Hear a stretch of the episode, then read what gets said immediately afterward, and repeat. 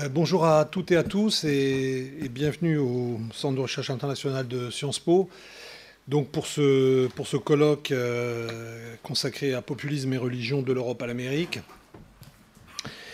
Euh, bon, évidemment, le populisme est dans l'air du temps, si je puis dire. Hein. Comme vous le savez, il y a beaucoup de, réflexions qui se sont développées autour de cette, question au cours des, années des années écoulées, euh, en particulier en Europe et, aux États-Unis. Et euh, différentes façons de l'aborder, différentes questions évidemment qui peuvent être posées à partir de, de, ce, prisme du, populisme.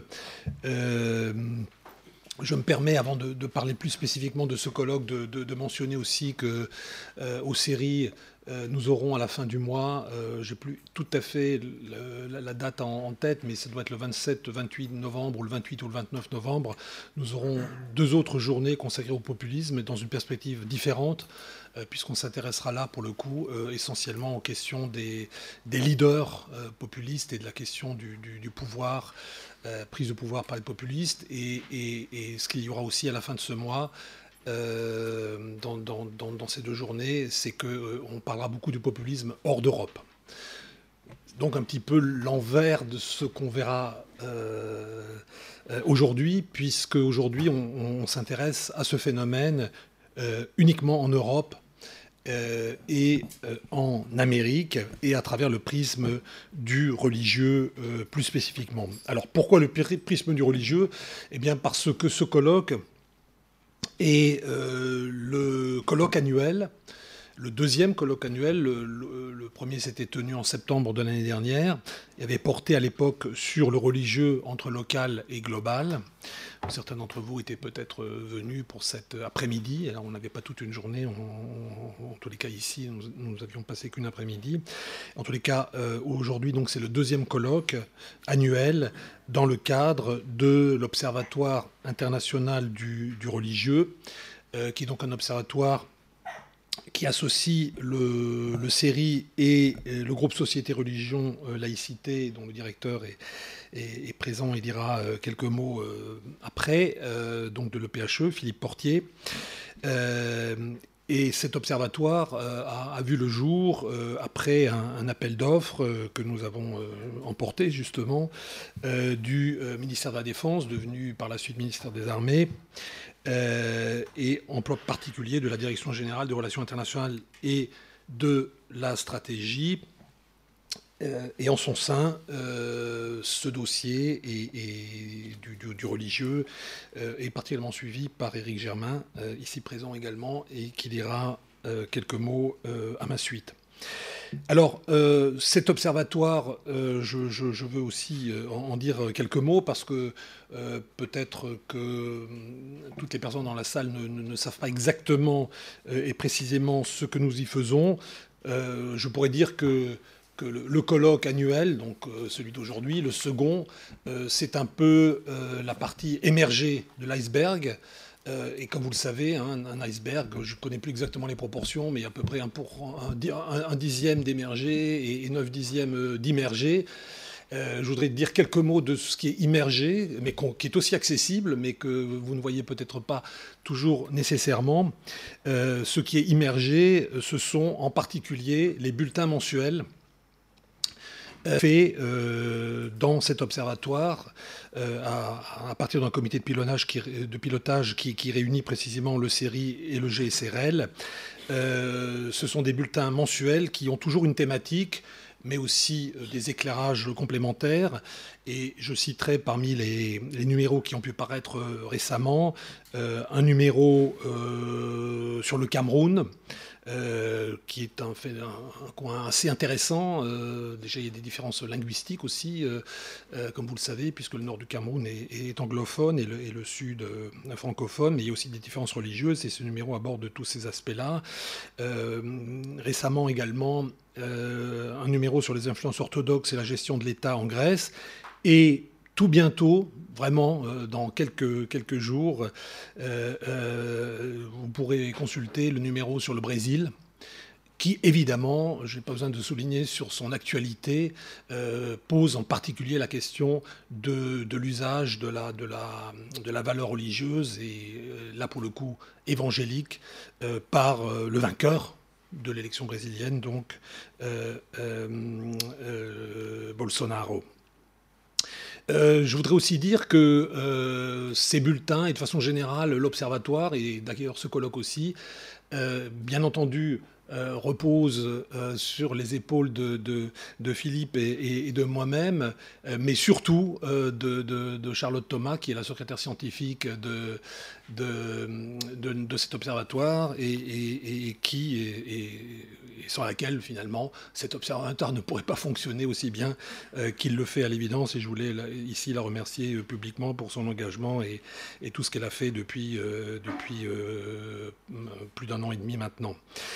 Donc les bulletins mensuels et aussi euh, des, euh, des, notes. Alors celles-ci, alors juste pour vous dire que ces bulletins sont entièrement accessibles gratuitement sur le site du série et j'imagine aussi sur celui du GCRL, je n'ai pas vérifié. Et, donc, ces numéros sont vraiment à la disposition euh, du public. Et, honnêtement, euh, on apprend plein, plein de choses en lisant euh, ces, bulletins. Mais à côté des bulletins, il y a aussi des notes, cinq notes que nous, que nous rédigeons mensuellement, qui sont des, exercices plus en, où on rentre en, plus en profondeur. Ces notes, vous ne les trouverez pas, en revanche, sur le site. Elles sont réservées à nos commanditaires, à savoir la DGIRS, mais pour vous dire quand même qu'on on y aborde des, sujets aussi, euh, à mon avis, extrêmement importants et qui posent évidemment des, questions intéressantes pour la, défense, euh, euh, comme un numéro sur la Côte d'Ivoire et aussi un numéro pas si ancien sur la Nouvelle-Calédonie, euh, où là aussi, ben, finalement, l'actualité euh, montre que, que nous avions euh, en effet bien fait de, de, de, faire cette note à l'époque sur, sur le caillou, comme on dit. Voilà, donc ce que je voulais dire, c'est que donc, ce colloque, évidemment, est un peu l'aboutissement de la, de, la, de la deuxième année, mais qu'il y a tout, tout un tas d'autres choses qui se font sur la continuité euh, au cours de l'année et, en particulier tous ces bulletins mensuels qui, encore une fois, sont accessibles euh, euh, sur, nos, sur nos sites pour, pour tout public intéressé. Notre fort, comment, dans les pays européens et en particulier aux États-Unis aussi, l'arrivée, sinon au pouvoir, mais en tous les cas la présence, peuvent être au pouvoir dans certains cas. On, évoquera un certain nombre de pays dans lesquels les populistes sont au pouvoir, dans d'autres cas ils ne le sont pas, mais où les uns et les autres, évidemment, euh, ces populistes soit au pouvoir, soit pour l'instant dans l'opposition, sollicitent un certain nombre de ressources politiques et symboliques, le religieux, mais on verra comment, on verra que selon les cas, ça peut être différent, qu'il n'y a pas de façon certainement univoque pour ces mouvements de se situer par rapport aux euh, religieux. Je voulais, pour terminer, remercier tous les, tous les orateurs qui, qui ont accepté de venir euh, à Paris euh, aujourd'hui, euh, soit qu'ils viennent d'ailleurs de, France ou, de, ou de l'étranger. je pense que ça, ça, permettra de nous donner vraiment une vision d'ensemble de tout ce, phénomène compliqué, de tous ces liens entre populisme et, et, religion. Et je suis sûr qu'on aura des, des, débats extrêmement intéressants aujourd'hui. Voilà, euh, je vais euh, passer la parole à Éric Germain, qui est donc euh, responsable du pôle religion à la DGRIS et qui, suit plus spécifiquement, entre autres, les activités de l'Observatoire. Merci beaucoup Alain, merci à tous. bonjour à tous d'abord, à toutes. ma présence ici est surtout pour montrer cette initiative qui a été celle du ministère des, Armées, euh, il y a un peu plus de deux ans maintenant, de euh, lancer cet observatoire international du fait religieux.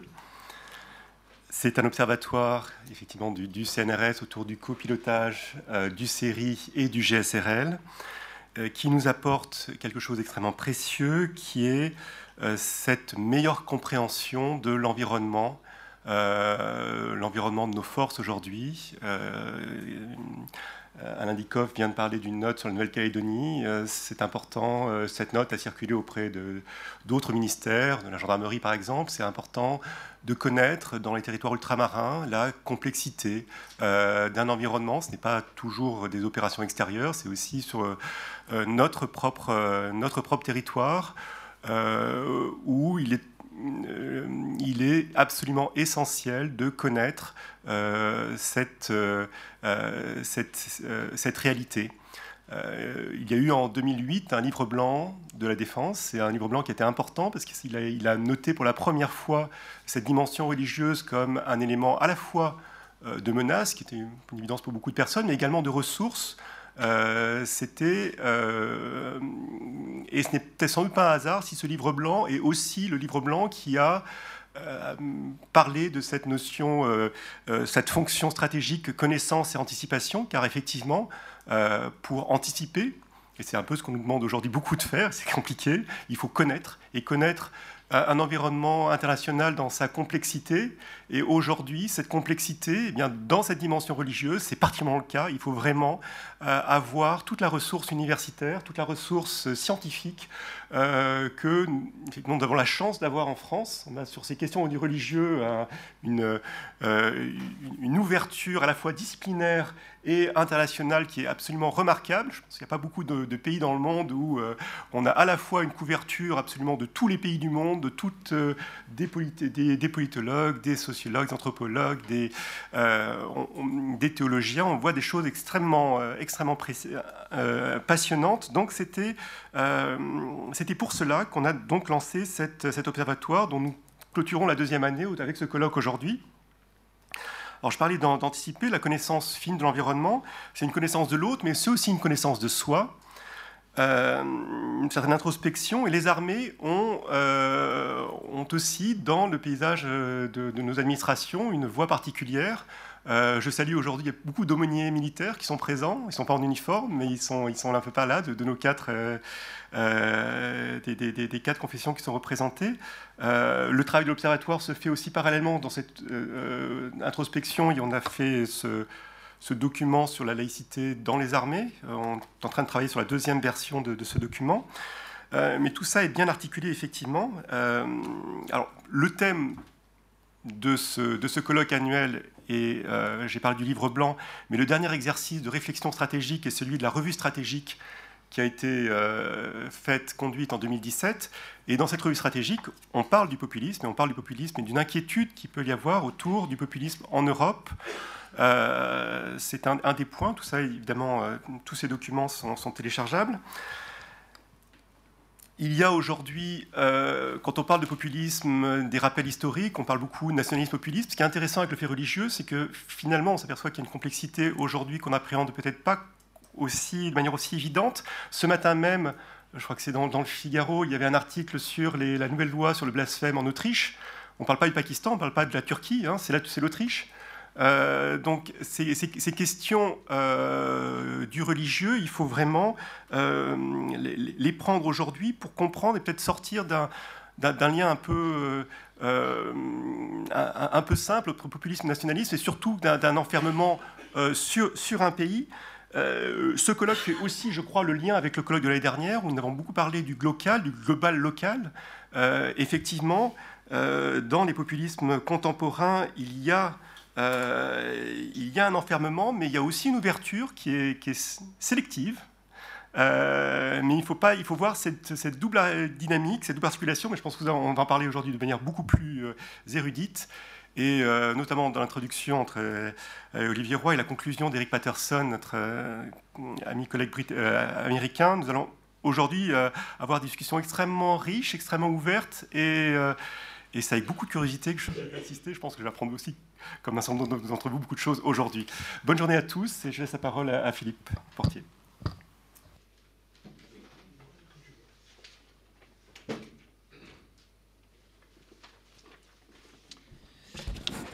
Bien, mesdames et messieurs, c'est évidemment un grand plaisir pour moi euh, de participer à, l'ouverture pour la, deuxième année consécutive du, du colloque annuel de l'Observatoire international du religieux que le GSRL et le CERI qui sont deux laboratoires du, du CNRS, sont constitués il y a maintenant deux ans avec le soutien du ministère des Armées représenté ici par euh, Éric Germain.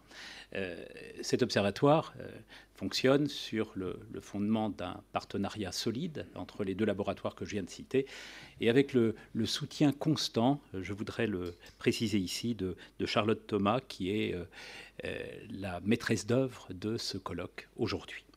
Alors l'année dernière, nous avons travaillé sur la globalisation du religieux. Cette année, nous avons choisi de nous arrêter sur la question tellement centrale aujourd'hui du populisme et plus précisément sur le rapport que le populisme peut entretenir avec le religieux. C'est un thème novateur, encore trop peu étudié, qu'il nous semblait nécessaire d'explorer. Je voudrais très rapidement, avant que ne s'ouvre réellement la journée, aborder deux questions qui peuvent évidemment poser problème. La première concerne le concept de populisme, la seconde le discours du populisme. Euh, le concept de populisme, le populisme, vous le savez, les uns et les autres, est une notion très questionnée en sciences politiques et parfois même très critiquée. On lui reproche de rendre la réalité opaque au lieu de l'éclairer. De ce point de vue, deux reproches essentiels ont été adressés à la notion de populisme au cours de ces dernières années. Euh, on a signalé d'abord son caractère imprécis. Le mot populisme est utilisé pour décrire des situations politiques extrêmement diverses. Il couvre l'expérience des narodniki en Russie, des populistes américains au XIXe siècle. Il renvoie aussi au régime de Vargas ou euh, de Perón au Brésil, en Argentine, dans les années 1930-1950. Et on le voit aujourd'hui, sommé de rendre compte de ces expériences diverses que sont celles de la Lega Nord en Italie, que sont celles aussi euh, du Vlaams Belang euh, en Belgique, que sont celles, enfin, du parti Droit et Justice en Pologne. Évidemment, une question surgit. En quoi ces expériences, si éloignées dans l'histoire, sont-elles redevables, sans mutiler la réalité, de la même catégorie analytique Reproche quant au caractère imprécis du concept, reproche aussi quant à son caractère normatif. Le mot populisme serait une arme dans le débat public d'aujourd'hui.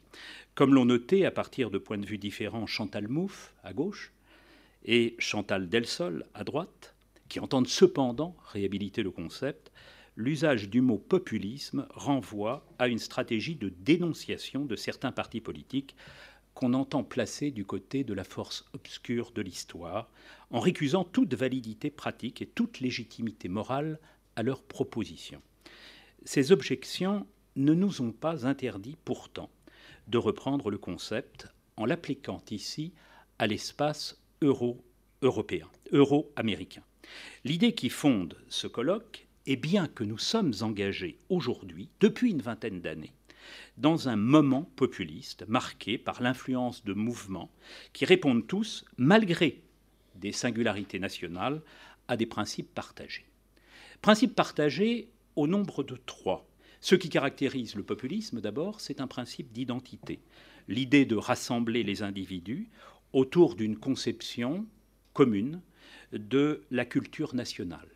Et on voit, à travers le populisme, se substituer à la conception élective, à la conception civique de la nation, une conception ethno-culturelle qu'on croyait disparue et qui fait retour aujourd'hui. Principe d'identité, principe d'opposition aussi. Le populisme est fondé sur la dénonciation de tous ceux qui portent atteinte à cette conception de l'identité culturelle de la nation les élites mondialisées, apatrides, dit-on parfois, et les autres, ceux qui proviennent de cultures étrangères et qui viennent porter atteinte, avec le soutien des élites mondialisées, à l'identité culturelle de la nation. Puis un principe de mobilisation, enfin. On reconnaît le populisme en ce qu'il essaye de rassembler, par le recours à une parole libérée des axiomes du discours libéral-libertaire, sans référence à un quelconque système de classe, les gens ordinaires, le vrai peuple, auquel on promet une réponse à son insécurité économique et culturelle. Concept du populisme que nous avons pris au sérieux, discours du populisme aussi, que nous allons aujourd'hui explorer. Il nous a semblé, en effet, que l'un des traits fondamentaux du langage populiste était d'articuler la culture nationale à la religion, dans des proportions, Alain Dikoff le disait à l'instant, variables, il est vrai, selon les pays et les mouvements. On retrouve ici un principe qu'avait évoqué Samuel Huntington dans son ouvrage sur le choc des civilisations. Le religieux est au cœur de la culture, il en est le noyau central pour ces mouvements, pour ces gouvernements-là. Dans cette perspective, si je laisse de côté la Turquie, que nous allons aussi aborder dans le cadre de ce colloque, le populisme occidental articule deux éléments.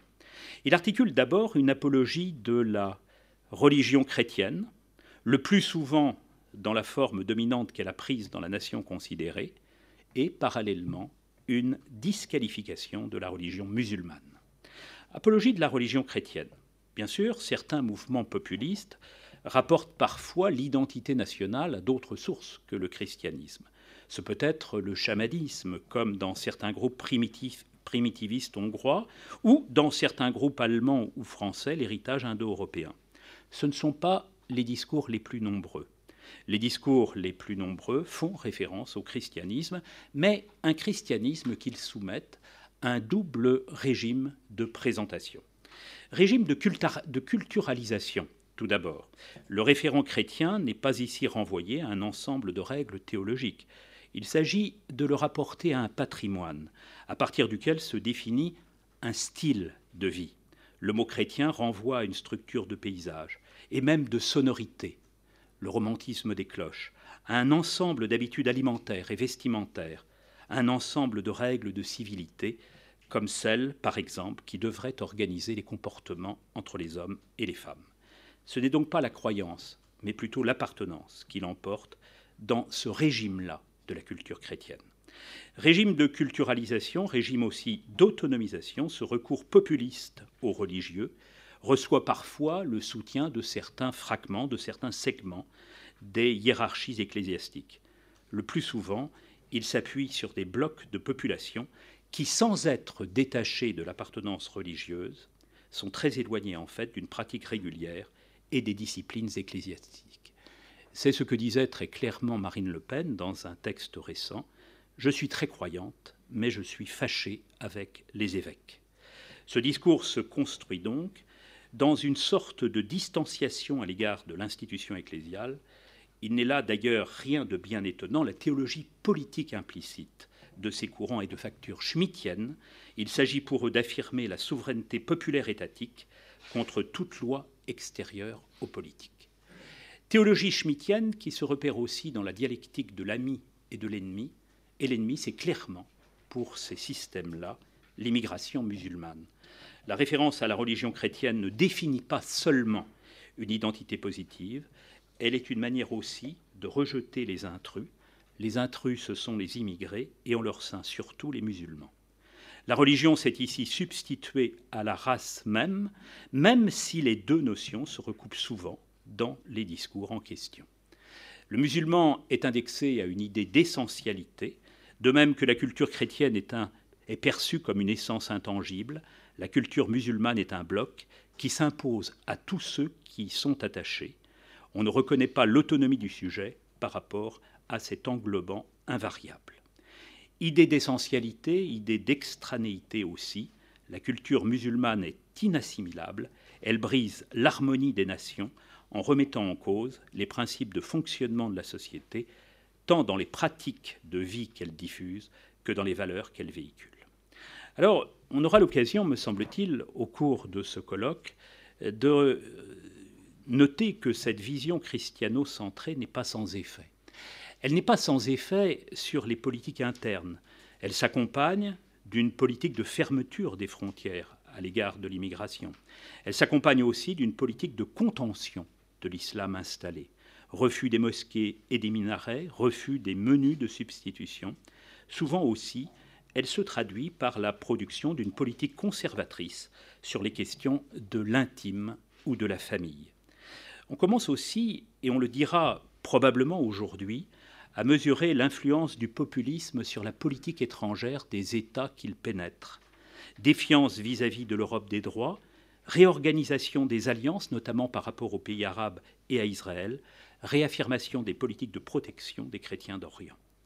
Voilà des thèmes, me semble-t-il, que ce colloque abordera. C'est en tout cas dans ce sens que nous avons essayé d'en définir le programme.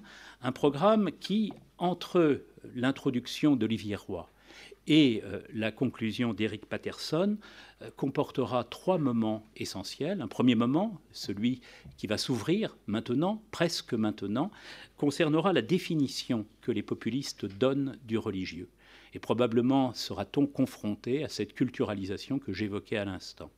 On évoquera ensuite, ce sera l'objet de la deuxième table ronde, euh, l'instrumentalisation par les populistes du référent religieux. En quoi le référent religieux est une ressource qui leur permet à la fois de marquer leur position sur la scène publique et d'agréger à leur propre cause ces gens ordinaires qui souvent souffrent d'insécurité économique et culturelle. Et puis nous terminerons en montrant que le religieux n'est jamais d'une seule pièce et qu'il connaît en son sein des conflits, des disputes qui conduisent un certain nombre de ceux qui se reconnaissent comme étant citoyens religieux à remettre en cause le populisme en tant que précisément il est contraire aux règles théologiques qu'il porte. Voilà donc un certain nombre de points que nous allons examiner aujourd'hui je m'arrête là en vous disant tout le plaisir qui est le nôtre de vous accueillir aujourd'hui en vous souhaitant une très belle journée intellectuelle.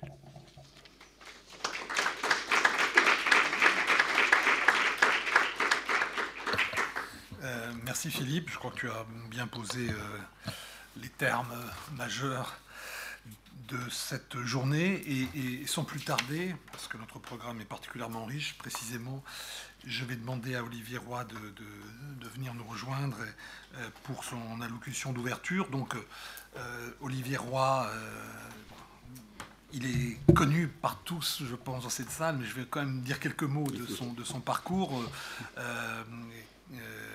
Il a commencé à travailler sur, sur, sur l'Afghanistan. Hein, pays autour duquel il a, il a écrit un livre absolument fondateur et, tout en poursuivant ses travaux sur l'Afghanistan, il, a élargi son, horizon vers, vers, l'Iran voisin, euh, de façon plus générale euh, sur l'islam, euh, l'islam mondialisé et il est actuellement professeur à l'Institut universitaire européen de, de, Florence.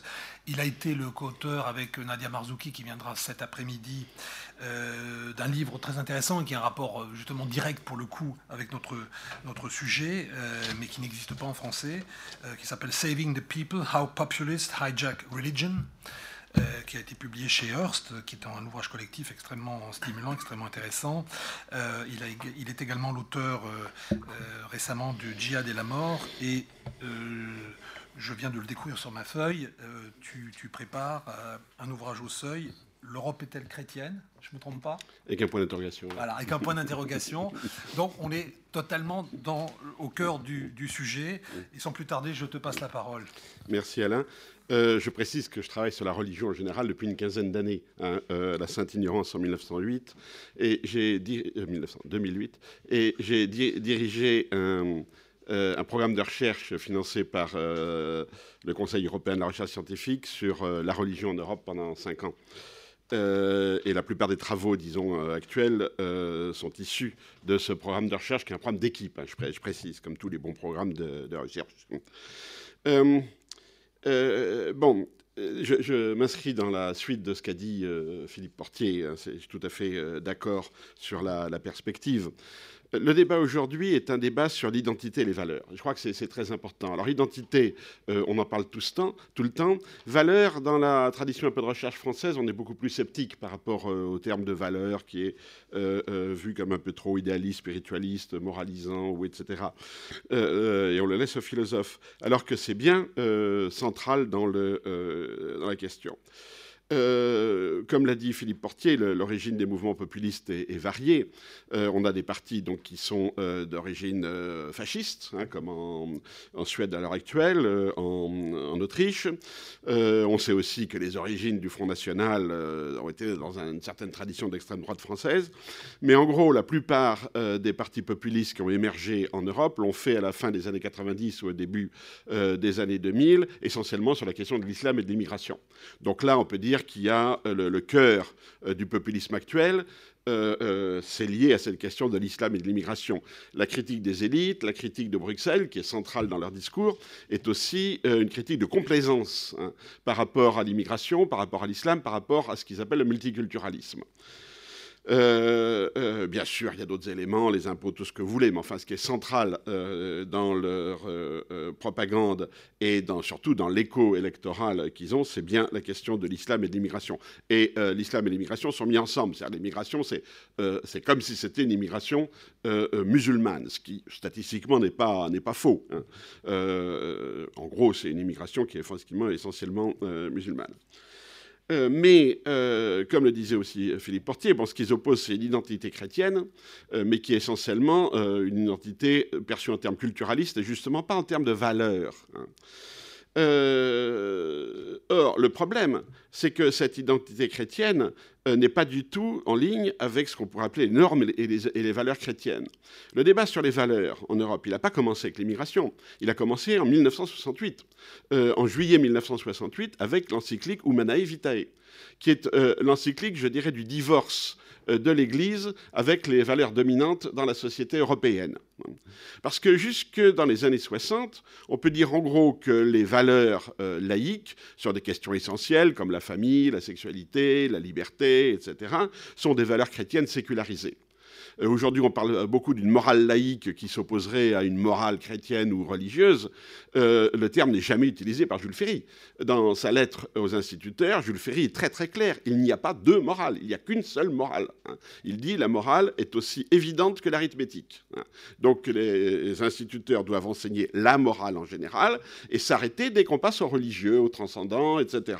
Euh, cette notion de morale laïque, euh, comme différente de la morale chrétienne, elle émerge petit à petit au cours du XXe siècle, et surtout avec la grande rupture des années 60, où il y a et euh, ce sont euh, des, philosophes catholiques qui, utilisent ce terme, mais on a un changement d'anthropologie euh, avec les années 60, dans la conception de la sexualité, évidemment, de la liberté, dans l'individualisme, disons, la définition d'individu comme un individu désirant, dans l'idée que le genre, la famille, etc., sont des conventions culturelles qu'on peut remanier.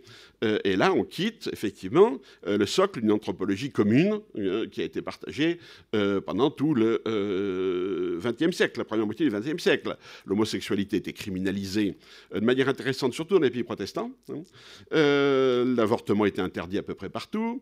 le divorce, quand il est autorisé, supposait toujours la question de faute, hein, qui était donc typiquement une sécularisation du péché et, et, de la faute au sens au sens religieux. Euh, le divorce par consentement mutuel euh, change tout. Hein. Euh, c'est pas seulement que ça facilite le divorce, c'est que ça change la définition même du, même, du couple. Donc on a c'est pas le, le paradoxe, c'est que juste après le Concile Vatican II, qui a en gros adapté la théologie de l'Église à un monde moderne séculier, on a cette réaction euh, axiologique euh, du, euh, de l'encyclique Humanae Vitae, qui à l'époque s'apparut comme une espèce de coup de tonnerre dans un ciel bleu. C'était dire, mais qu'est-ce qui lui prend Pourquoi le pape d'un seul coup consacre un encyclique entier à la question de la sexualité? Et, de fait, c'est parce que je pense que le pape en particulier et l'Église en général ont bien compris qu'on était effectivement euh, euh, dans un, changement anthropologique. On n'était plus dans le même système de valeurs. Et depuis, euh, l'Église a toujours défendu ce que le pape Benoît XVI a appelé les principes non négociables, hein, qui sont donc l'avortement, alors on appelle la vie, hein, la définition de la famille, le refus de la fluidité du genre, le refus des techniques de procréation assistée, médicalement assistée, le refus de l'euthanasie, etc., etc. Bon, tous les papes l'ont répété d'ailleurs régulièrement. Et le pape Francesco est toujours dans cette ligne-là. Hein. Il ne faut pas penser que parce qu'il secoue la curie, qu'il a des idées différentes sur ce que c'est que le bien. Hein. Euh, euh, or, euh, quand l'Église a lancé sa contre-offensive contre la nouvelle culture dominante de l'Europe, la question de l'islam ne se posait pas. Et l'Église n'a jamais corrélé son, sa contre-offensive axiologique sur les valeurs avec la question de l'islam ou de l'immigration. Or, qu'est-ce qu'on voit depuis, euh, euh, disons, 50-60 ans? Euh, On voit que ces, nouvelles valeurs de sécularité et de libération, elles montent partout. Hein. C'est-à-dire qu'elles montent dans les sondages, elles montent, mais elles sont aussi entérinées dans la législation on a une continuité depuis l'autorisation de la pilule euh, jusqu'à bon, euh, euh, l'autorisation de l'avortement, ensuite le mariage pour tous, aujourd'hui la libération de la procréation médicalement assistée. évidemment, il y a des variations d'un pays à l'autre. il y a des pays qui sont beaucoup plus réticents, comme l'Italie par exemple, et d'autres pays beaucoup plus avancés. Mais en gros, les, valeurs dites, les nouvelles valeurs de 68 trouve maintenant une incarnation juridique partout. Et euh, dans les sondages, euh, dans les euh, votes, on constate que ces valeurs sont toujours hein, en ascension, si je peux dire. dernier cas typique, c'est l'Irlande, bon, bastion supposé du catholicisme, qui en très exactement 25 ans va complètement... non, 30 ans, c'est en 83 qu'on a eu le premier référendum interdisant l'avortement avec une majorité de quelque chose 63%. Et cette année, on a un avortement autorisant l'avortement, on a un, référendum autorisant l'avortement avec le même pourcentage, 63%. Hein, Et qui est plus intéressant, c'est que euh, c'est, euh, euh, pour l'Irlande, mais c'est assez général, le, le, vote n'oppose pas deux Irlandes différentes.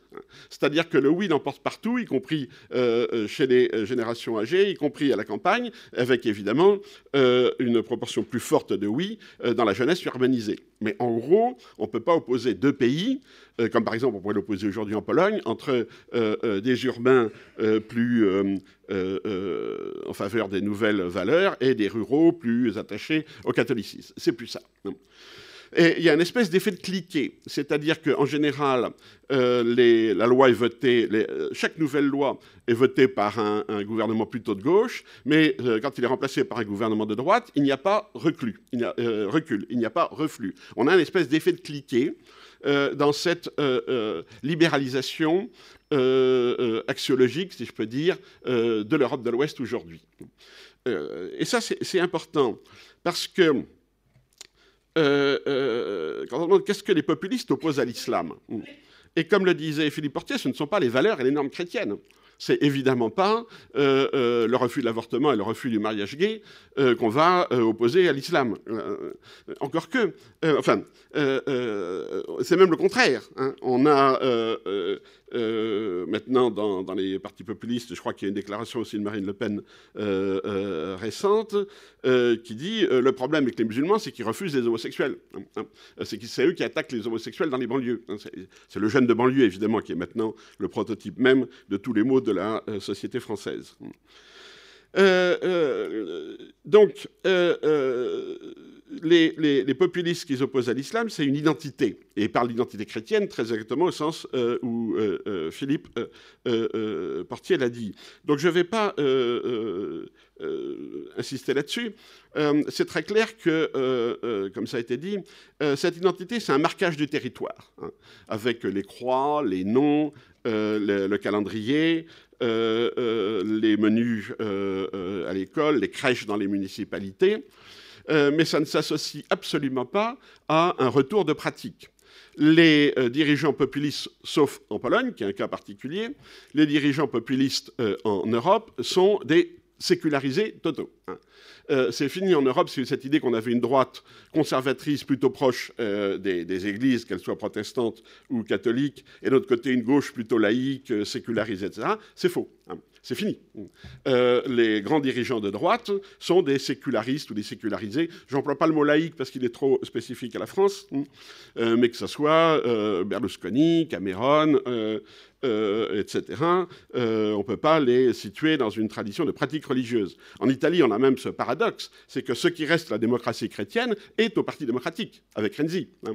Le, le dernier gouvernement, pas de Renzi, mais du Parti démocratique, comptait par exemple comme ministre Mario Giro, qui est un des fondateurs et un des piliers de Sant'Egidio.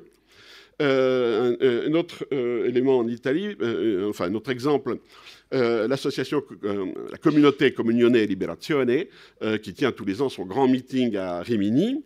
L'an dernier, à ce meeting à Rimini sont venus le ministre des Affaires étrangères, le Premier ministre, je crois même le président de la République, etc. Il y a plein de ministres. Cette année, alors qu'on a au pouvoir les populistes, aucun n'est venu à, Rimini. aucun ministre de plein, plein ministre. Euh, c'est pas du tout. Donc, euh, tout ça pour dire que euh, la montée électorale du populisme ne se traduit pas du tout par une remontée de valeurs conservatrices euh, qui pourraient être beaucoup plus proches de la morale de l'Église catholique. Alors, ça pose un problème aux communautés, disons aux catholiques en général. Ça pose un problème. et là, il y a deux voies possibles. Euh, qui sont, euh, dont l'Église joue sur les deux voies, mais sans vraiment, la plupart du temps, faire un choix clair et net. Une voie, c'est euh, d'adopter la position des évangéliques américains hein, par rapport à Trump. C'est, on sait bien qu'il n'est pas croyant, que c'est un grand pécheur, etc., etc. mais son élection nous permet d'avancer notre agenda politique. Euh, son élection permet euh, d'avoir une Cour suprême euh, conservatrice, de limiter l'avortement, et donc de faire avancer les normes, essentiellement, parce que c'est vu en termes de normes, les normes chrétiennes dans le champ social. Donc, on vote pour lui. Voilà, ça c'est la position évangélique. Et parmi les catholiques en Europe, il y, a des gens même dans la hiérarchie qui tiennent ce discours-là. Hein. Ce qui importe pour nous, c'est ce que j'ai appelé tout à l'heure les principes non négociables, et toute alliance électorale qui permet de promouvoir la défense de ces principes non négociables est bienvenue, quels que soient euh, les gens qui euh, la portent sur le plan politique. Mais euh, à côté de ça, euh, l'Église évidemment n'est pas dupe. Euh, elle sait très bien que les dirigeants populistes sont des parfaits exemples de ce paganisme. le terme est de Benoît XVI, du paganisme qui aujourd'hui identifie la culture chrétienne, hein, la, culture européenne. Pour les trois papes actuels, enfin les trois papes successifs qu'on a, a connus, Jean-Paul II, Benoît XVI et Francis, euh, oui, il n'y a que deux papes actuels au sens euh, euh, biologique du terme. pour ces trois, papes-là, l'Europe est devenue païenne. Alors, pour les deux premiers, Jean-Paul II et Benoît XVI, euh, c'est un grand malheur parce qu'ils sont européens. Pour eux, euh, euh, l'identité de l'Europe est profondément chrétienne, la culture européenne est chrétienne, et cette disconnexion entre la, culture et la foi est une blessure pour. Hein. Jean-Paul II, qui à Paris, donc son premier, sa première visite, interpelle la France. France, qu'as-tu fait des promesses de ton baptême, etc. Bon. Donc pour eux, il faut reconnecter une culture chrétienne à la foi, et sinon, on est bien confronté avec une culture païenne. Euh, euh, donc, euh, ils, ne peuvent pas s'identifier et soutenir les populistes en tant que tels. Et donc, on a donc régulièrement des clashs. Hein, euh, quand je parle populisme, j'en parle au sens très large du terme, c'est-à-dire que j'associe aussi une droite conservatrice. Pour moi, dans ce sens-là, Vauquiez est un populiste, hein. c'est-à-dire euh, pousser en avant une euh, référence chrétienne déconnectée des valeurs et des normes chrétiennes. Voilà, c'est ça, avec pour seul but de s'opposer à l'islam. Euh, et alors les clashs, ils sont pas nouveaux. Il y a une dizaine d'années, bon, euh, euh, la, la, Ligue, hein, donc maintenant qui est au pouvoir en Italie, avait très violemment attaqué le cardinal de Milan, hein, le cardinal Tettamanzi, en le traitant d'imam, hein, ce qui est évidemment la pire injure, parce qu'il avait ouvert son église à des réfugiés. Euh, euh, régulièrement, euh, l'épiscopat en Europe fait un rappel à l'ordre ordre. Alors, il y a une dizaine d'années, donc le cardinal Schönborn de Vienne avait fait une déclaration, mais très très ferme, contre M. Strache, le leader du Parti populiste, qui avait utilisé des croix sur des affichettes posées dans la rue pour dire non à l'islam. Et euh, Schönborn avait dit, le message de la croix, c'est exactement le contraire. C'est aime ton ennemi. Alors, de manière intéressante, il n'a pas dit les musulmans sont nos frères. Hein. il a dit il faut aimer son ennemi. donc, vous voyez, on a ici un peu l'ambiguïté. Hein. il avait utilisé comme terme. Bon, il y a une petite ambiguïté quand même là-dedans. Et il avait, comme on dit en allemand, il avait lu le Lévitique euh, euh, à Strare en lui rappelant les normes de l'Église. Vous n'avez pas le droit de faire ça. Euh, le, je crois le président de la conférence des évêques de, Pologne, il y a quelques mois, a interdit aux prêtres de participer à des manifestations contre les réfugiés parce qu'il y en avait. Hein. Il y des prêtres en soutane euh, euh, qui déployaient des rosaires pour dire euh, non à l'immigration. Donc il leur a interdit, hein, sous peine d'être licenciés, si je peux dire, pas excommuniés quand même, mais de perdre leur statut de, de prêtre. et ça a déclenché des réactions très très violentes, pas chez les prêtres qui, bon, se sont tus, même si beaucoup n'en pensent pas moins, euh, mais euh, dans la presse euh, populiste. et le dernier cas, c'est Munich, hein.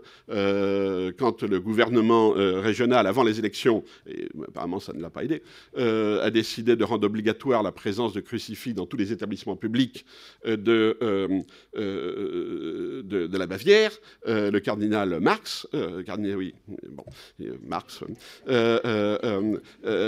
donc le cardinal euh, et archevêque de, Munich, a dit non. Euh, il dit euh, la croix, c'est pas un signe culturel. Hein. La croix, c'est une foi. Hein. et on ne met pas, pas ça comme un signe culturel. Un autre débat très important, très intéressant là-dessus, c'est en Italie. Euh, euh, donc en 2009, l'affaire du crucifix, euh, alors là l'islam n'a strictement rien à voir là-dedans. C'est une Finlandaise athée luthérienne qui porte plainte parce que dans la salle de classe de son fils d'une école publique, il y a un crucifix. donc elle demande d'enlever le crucifix qui est une atteinte à la liberté de penser, etc. Et elle perd dans tous les tribunaux italiens. L'affaire va à la Cour européenne des droits de l'homme. Euh, qui donne raison au gouvernement italien, mais euh, en disant le crucifix, ça n'est pas un élément de prosélytisme parce que ça n'est pas religieux. Le crucifix, c'est un symbole de l'identité italienne. Alors le gouvernement, c'était Berlusconi à l'époque, euh, il applaudit en disant très très bien, on a gagné, mais l'Église n'applaudit pas parce qu'elle n'est pas sûre d'avoir gagné. les évêques disent un symbole de, l'identité nationale de l'Italie, euh, ouais, bon, enfin, euh, pareil, c'est plus que ça, un, crucifix. Euh, et on mentionnait la, décision de la Cour européenne des droits de l'homme à propos de la blasphémie en Autriche. C'est beaucoup plus. la Cour européenne des droits de l'homme n'a pas rétabli le, délit de blasphémie. Euh, elle a utilisé la même argumentation qu'il y avait eu en France il y a quelques années euh, quand, euh, une boîte de publicité avait utilisé le tableau de Léonard de Vinci, la scène, et avait remplacé les apôtres par des jeunes femmes légèrement vêtues. Une, association catholique avait porté plainte, soutenue par les évêques, hein, avait porté plainte. Et alors le tribunal, et malheureusement il n'y a pas eu d'appel, donc on n'a pas, la, n'a pas la jurisprudence. Le tribunal avait donné raison à l'association catholique, mais pas du tout en disant du blasphème, c'est impossible euh, vu nos constitutions, il ne peut pas y avoir de blasphème dans les constitutions européennes. Euh, L'Irlande vient de se débarrasser du résidu euh, de blasphème qu'il y avait dans, sa loi, mais en utilisant l'argument du dommage, c'est-à-dire on a porté atteinte à la sensibilité hein, des croyants. Euh, et c'est exactement l'argument qu'utilise euh, la Cour européenne des droits de l'homme. Il utilise des arguments impolitiques.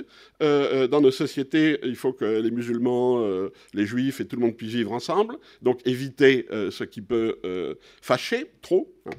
Euh, et l'argument euh, de la souffrance individuelle, hein, qui est un argument très 68. Hein. ne touchez pas à mes sentiments, hein, qui est dans la même ligne que tout ce mouvement du safe space euh, qu'on a qui se développe aujourd'hui aux États-Unis et qui commence à aboutir ici. Donc c'est très intéressant de voir qu'un concept qui est profondément moderne, ce concept de safe space, est indirectement repris par des tribunaux qui, bien entendu, ne peuvent pas et n'ont pas du tout envie d'ailleurs d'utiliser le thème du du blasphème.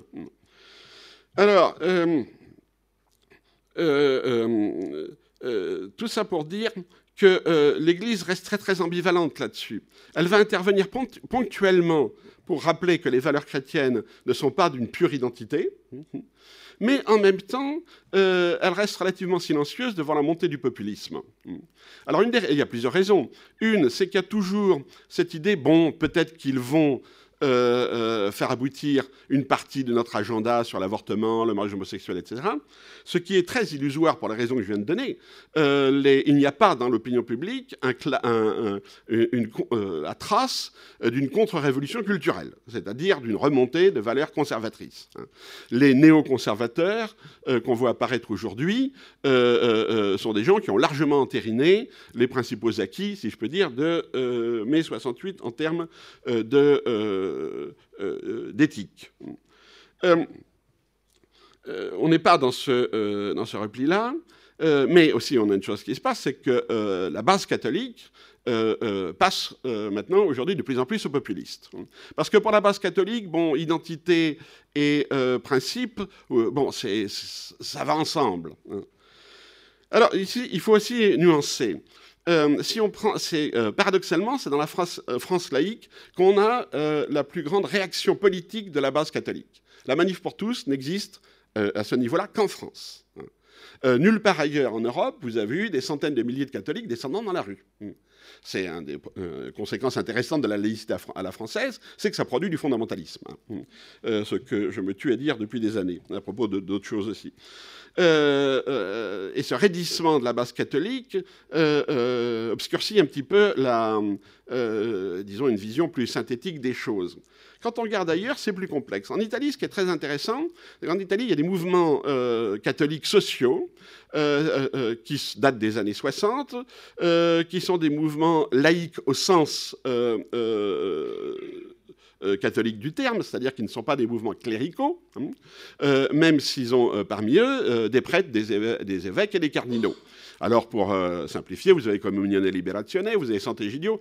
Ici, quand on parle de Sant'Egidio, on ne pense qu'à la petite équipe qui fait de la diplomatie internationale. Mais en Italie, Sant'Egidio, c'est un mouvement de masse. Ce sont des centaines de milliers de personnes qui, dans les paroisses, font du caritatif et ne s'occupent pas du tout euh, de euh, gérer les négociations au Mozambique. on, ne voit qu'un petit aspect de cette association-là. Il y a aussi les Focolari, qui sont complètement inconnus en France, qui sont pareils, des centaines de milliers. Ces mouvements euh, sont partis des, euh, années 60 comme des mouvements charismatiques. Hein. Donc ce ne sont pas des euh, traditionalistes, ni des fondamentalistes, ni des intégristes, hein. même s'ils sont, bon, comme une libérationnaire, c'est toujours situé à droite dans l'échiquier politique, et Sant'Egidio, pas du tout. Hein. Encore une fois, Sant'Egidio était très, c'était la gauche de la démocratie chrétienne, et elle est plus près du Parti démocratique qu'autre chose. Et ces mouvements-là, euh, parce qu'ils sont populaires, parce qu'ils ont des centaines de milliers de membres, euh, euh, se pose la question. C'est-à-dire qu'est-ce qu'on fait concrètement? Parce que ce sont des gens pour qui les valeurs chrétiennes, on doit les vivre communautaristes au sens on est dedans ou dehors. Hein, il faut manifester son, sa foi dans la vie quotidienne si on veut faire partie du groupe. Donc c'est la fin, ce que j'ai indiqué dans la Sainte Ignorance, c'est la fin du catholicisme territorialisé de la paroisse, etc., qui est en crise absolument partout. Hein. mais à sa place, on a un mouvement minoritaire Hein, très minoritaire dans, les sociétés, euh, qui est un mélange euh, variable euh, de charismatique, charismatisme et de traditionnalisme. Et eux s'interrogent concrètement, c'est-à-dire, bon, bah, si vous avez une dizaine de Somaliens qui débarquent dans votre village, qu'est-ce que vous faites hein? Vous appelez la police? Euh, alors maintenant, il n'y a plus besoin d'appeler la police. Avec Salvini, elle vient tout de suite toute seule. Hein. Euh, mais bon, euh, on appelle la police, on ouvre l'église, on reçoit les gens chez soi. Qu'est-ce qu'on fait? Et c'est l'interrogation qui, qui en entraîne évidemment beaucoup d'autres. C'est-à-dire, qu'est-ce que ça veut dire la référence maintenant au christianisme dans l'Europe? Ces mouvements-là, bon, moi je les étudie en Italie parce que c'est là que j'habite, mais ils sont très forts en Espagne aussi, en Allemagne. Hein. Il reste aussi la question de la Pologne, qui est euh, très intéressante. Euh, là, je sais que j'ai un collègue qui va en parler cet après-midi. Euh, bon, j'ai participé il y a 15 jours à une journée de la paix de Santé Gidio, et j'étais au même panel qu'Adam Michnik. Adam Michnik dit, dit voilà, moi cette Pologne-là, je ne la connais pas. L'Église, je les ai connus. Les prêtres, dans les années 80, ils étaient avec nous, etc. et puis maintenant, il se passe quelque chose en Pologne que je ne comprends pas et que je ne connais pas. Et on a un peu ce problème, nous, souvent ici, c'est-à-dire que toute notre connaissance de la Pologne, elle vient de Solidarnosc. donc on voit la montée de cette masse noire soudaine et on ne comprend pas. Et or, il faut y aller, voir qui sont ces euh, dans, notre programme de recherche, en plus j'ai des jeunes chercheurs polonais qui travaillent, euh, là-dessus, euh, comprendre ce qui se passe là-bas.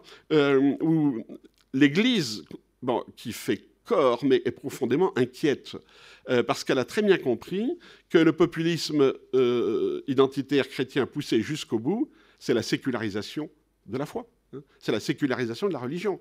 Ça, ils l'ont compris. Mais qu'est-ce qu'on fait hein? Euh, euh, Il est hors de question, bien entendu, d'ouvrir des d'appel, d'appeler une ouverture des frontières. Euh, avec qui on négocie? Qu'est-ce qu'on propose? Qu'est-ce qu'on met sur le marché? Et c'est là que je, terminerai. il y a dans les communautés de foi, essentiellement catholiques, je, ferai une petite footnote pour dire pourquoi, une, une, inquiétude par rapport à cette identification ou ce suivi par rapport au concept d'identité chrétienne de l'Europe. Parce qu'ils sont très conscients euh, que euh, euh, le populisme, c'est aussi un des versants de la sécularisation de l'Europe. et donc on n'a rien gagné après ça. Sinon, de laisser la religion à ceux qui croient, c'est-à-dire à la limite aux musulmans. Il y a une déclaration très intéressante de l'évêque de Paris, il y a trois semaines, je crois, il l'a fait au journal du dimanche, ou, bon, qui est passé totalement inaperçu. Quand on lui a demandé, bon, quel est euh, votre point de vue sur la question de l'immigration, euh, de l'islam, de la menace à l'identité chrétienne de l'Europe il a répondu Oh, vous savez, nous, euh, dans l'Église, on a l'habitude, on a l'habitude. La déculturation, euh, on connaît ça. Euh, prenez, par exemple, prenez le VIe siècle. Hein, vous voyez, hier, quoi. le VIe siècle, bon, eh bien, les invasions barbares, vous voyez qui on peut faire référence, ont détruit la culture romaine, mais l'Église a gagné, le christianisme a gagné. donc, il ne faut pas du tout identifier le christianisme à une culture, au contraire. Et à la limite, il faut voir l'arrivée de nouvelles personnes comme une opportunité. Alors, il n'a pas ajouté de convertir, euh, mais c'est bien ce à quoi il pensait.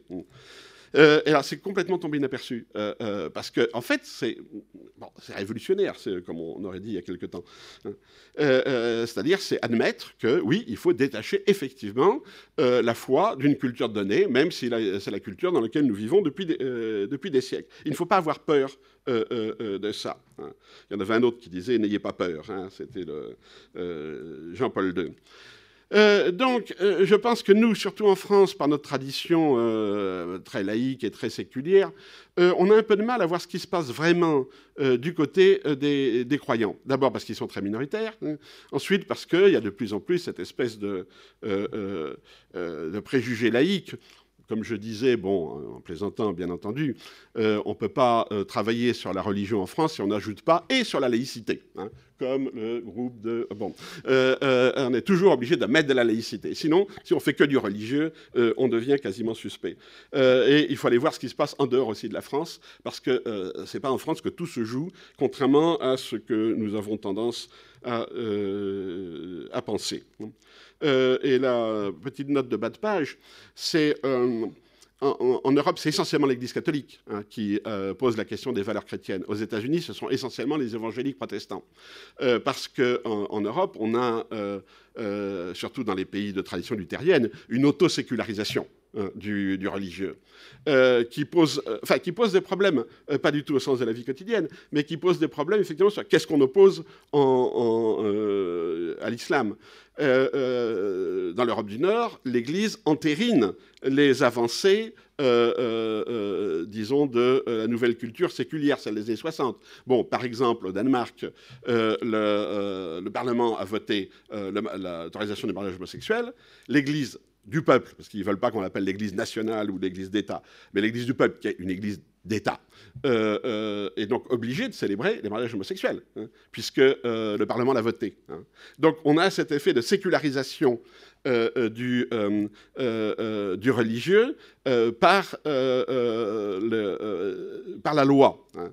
Alors évidemment, il y a une clause de conscience, hein, qui fait qu'un pasteur peut dire non, moi je ne le fais pas, hein, il a le droit, mais il doit passer à ce moment-là le numéro de téléphone d'un pasteur qui accepte, ou d'une bon, qui accepte de célébrer le mariage homosexuel. Et il y en a toujours. Hein.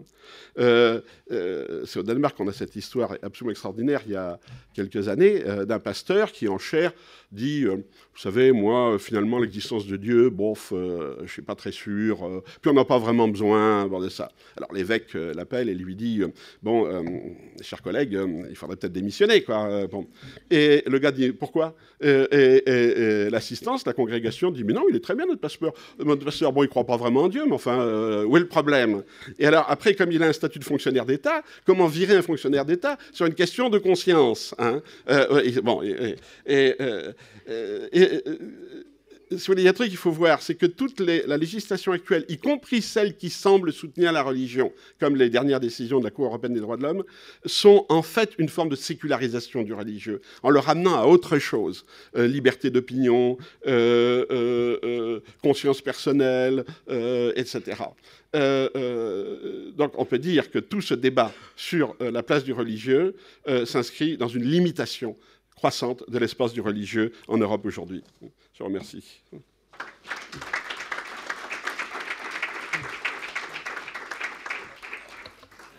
Merci bien Olivier pour cette introduction qui, je crois, a posé évidemment plein, plein de questions et et soulever tout un ensemble de thématiques que nous aborderons au cours de la journée aussi, identité, valeurs, les, positionnements aussi contradictoires, euh, tu l'as dit très justement, de, l'Église euh, par rapport à ces mouvements populistes, hein, qui quelque part en effet sont, en, tous les cas à travers leurs leaders extrêmement détachés de, tout ce qui est euh, croyance et, engagement religieux, mais qui en même temps voient qu'une partie de la base dans certains pays adhère en même temps à ces, mouvements populistes et donc place euh, l'Église dans une contradiction qui risque d'être, à mon avis, euh, euh, croissante. Alors on aura l'occasion de revenir sur ça et donc sur, le, sur la, la, communication aussi d'Olivier après, dans le temps du débat, mais on va tout de suite enchaîner sur la première table ronde, bon, qui est une fausse table ronde, parce que bon, voilà, on ne peut pas avoir la configuration de table ronde classique, donc je vais demander aux, trois intervenants de,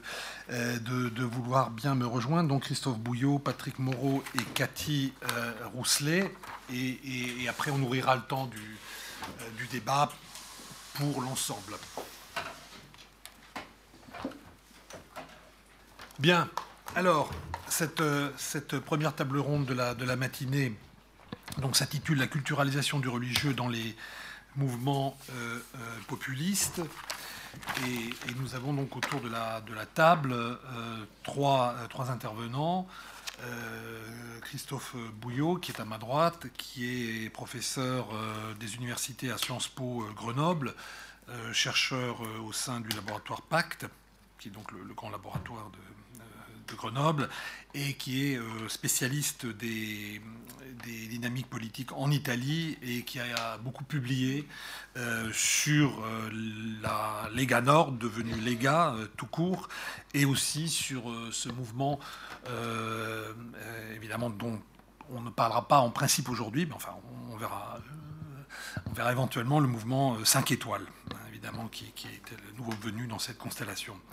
Euh, nous aurons également donc euh, Patrick Moreau, euh, qui est directeur de recherche émérite au, CNRS, spécialiste des pays de langue allemande et, des extrémismes politiques, qui a lui beaucoup travaillé sur l'Allemagne, mais aussi sur l'Autriche.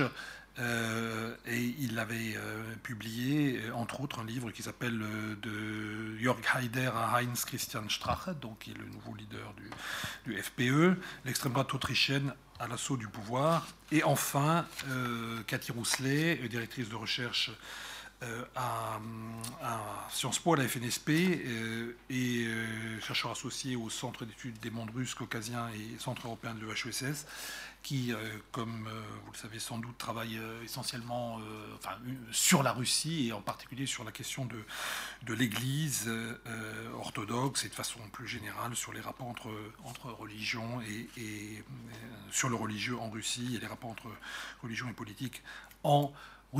Donc chacun aura, je dirais, 20 minutes pour, pour faire sa présentation, en tous les cas les idées essentielles qu'il entend, entend défendre. Euh, euh, j'essayerai un peu dans le feu de l'action de, de, de, mettre en, avant quelques, quelques idées, quelques questionnements, et puis on ouvrira évidemment euh, immédiatement dans la suite, la, on donnera la, parole à la salle pour les commentaires, remarques sur ce qui aura été dit dans la table ronde, mais aussi autour de la, de l'allocution d'Olivier.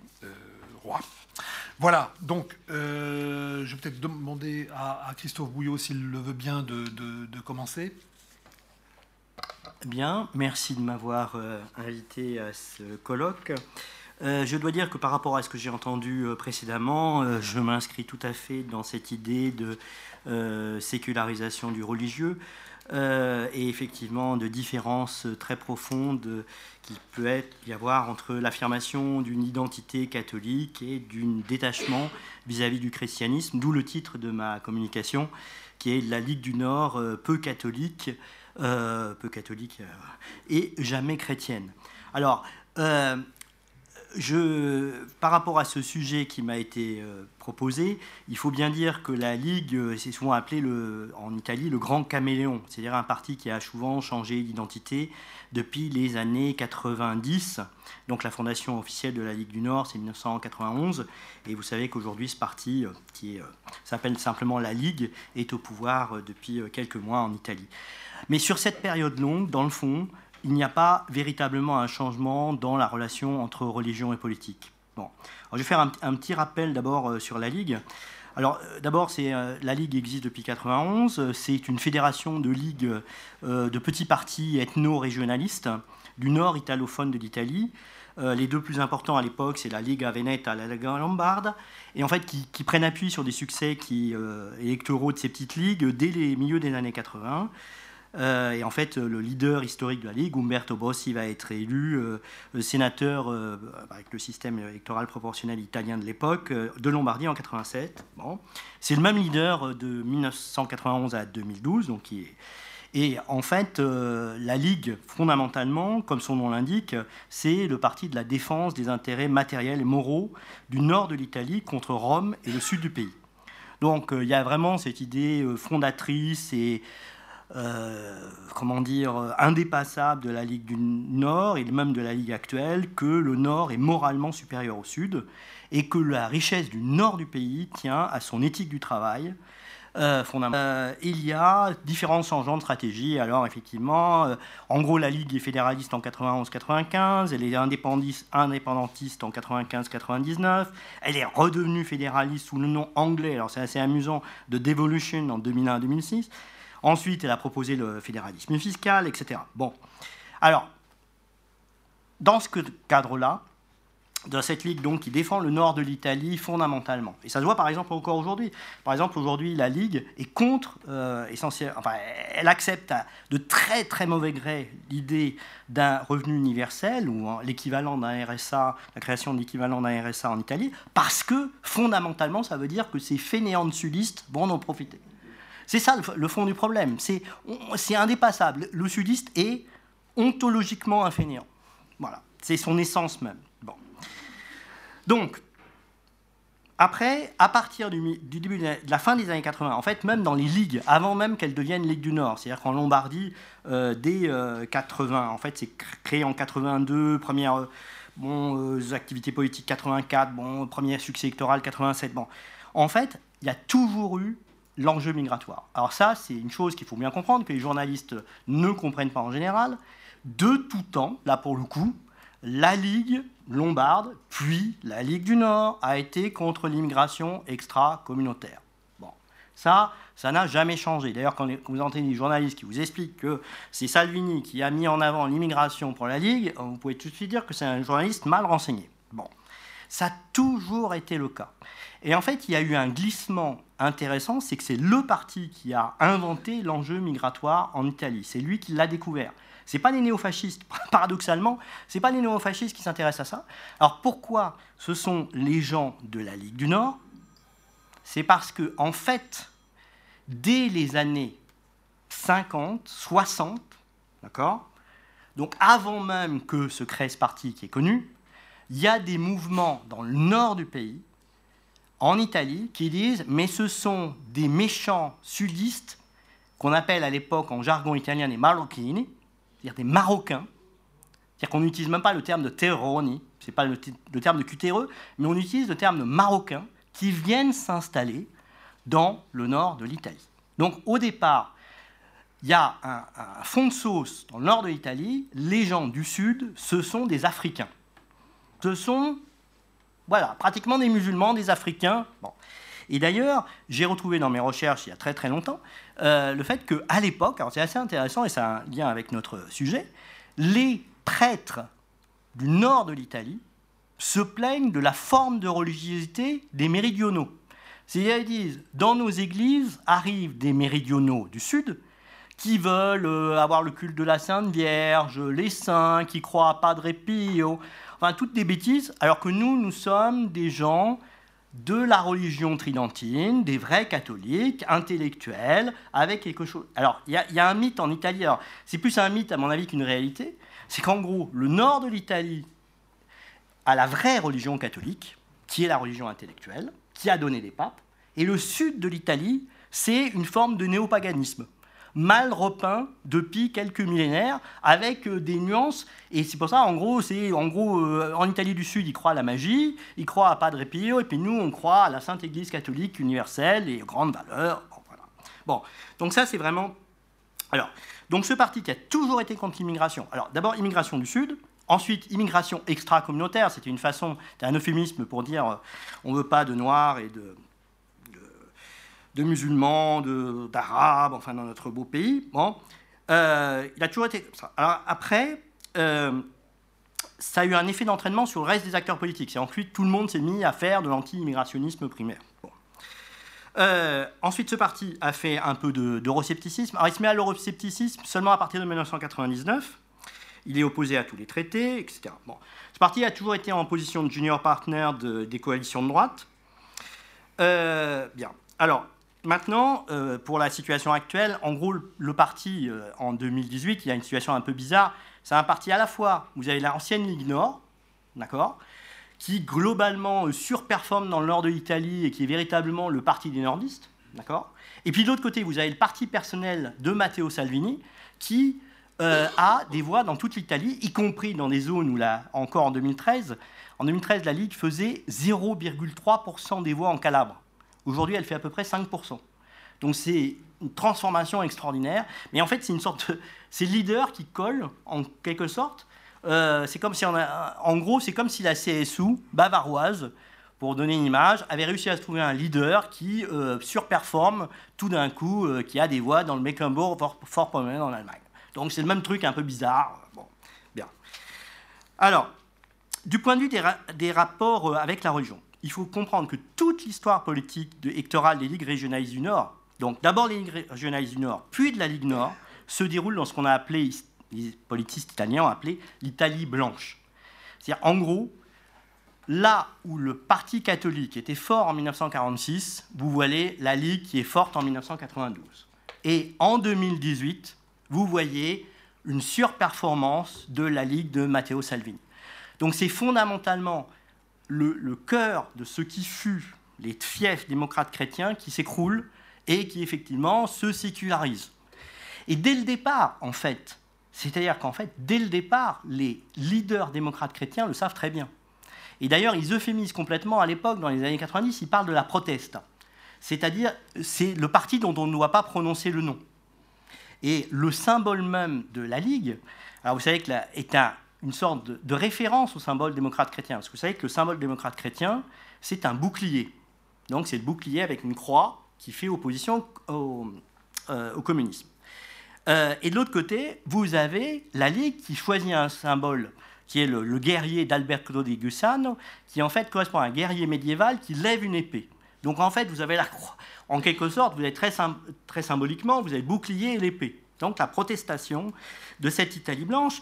Et effectivement, euh, la Ligue n'a des performances quasiment que dans l'Italie blanche. C'est-à-dire que, en fait, il y a une sorte de, barrière qui correspond à une barrière à la fois, alors qui est très, certains disent c'est le catholicisme tridentin, d'autres c'est effectivement les guerres, même certains font remonter ça aux, aux guerres napoléoniennes, etc.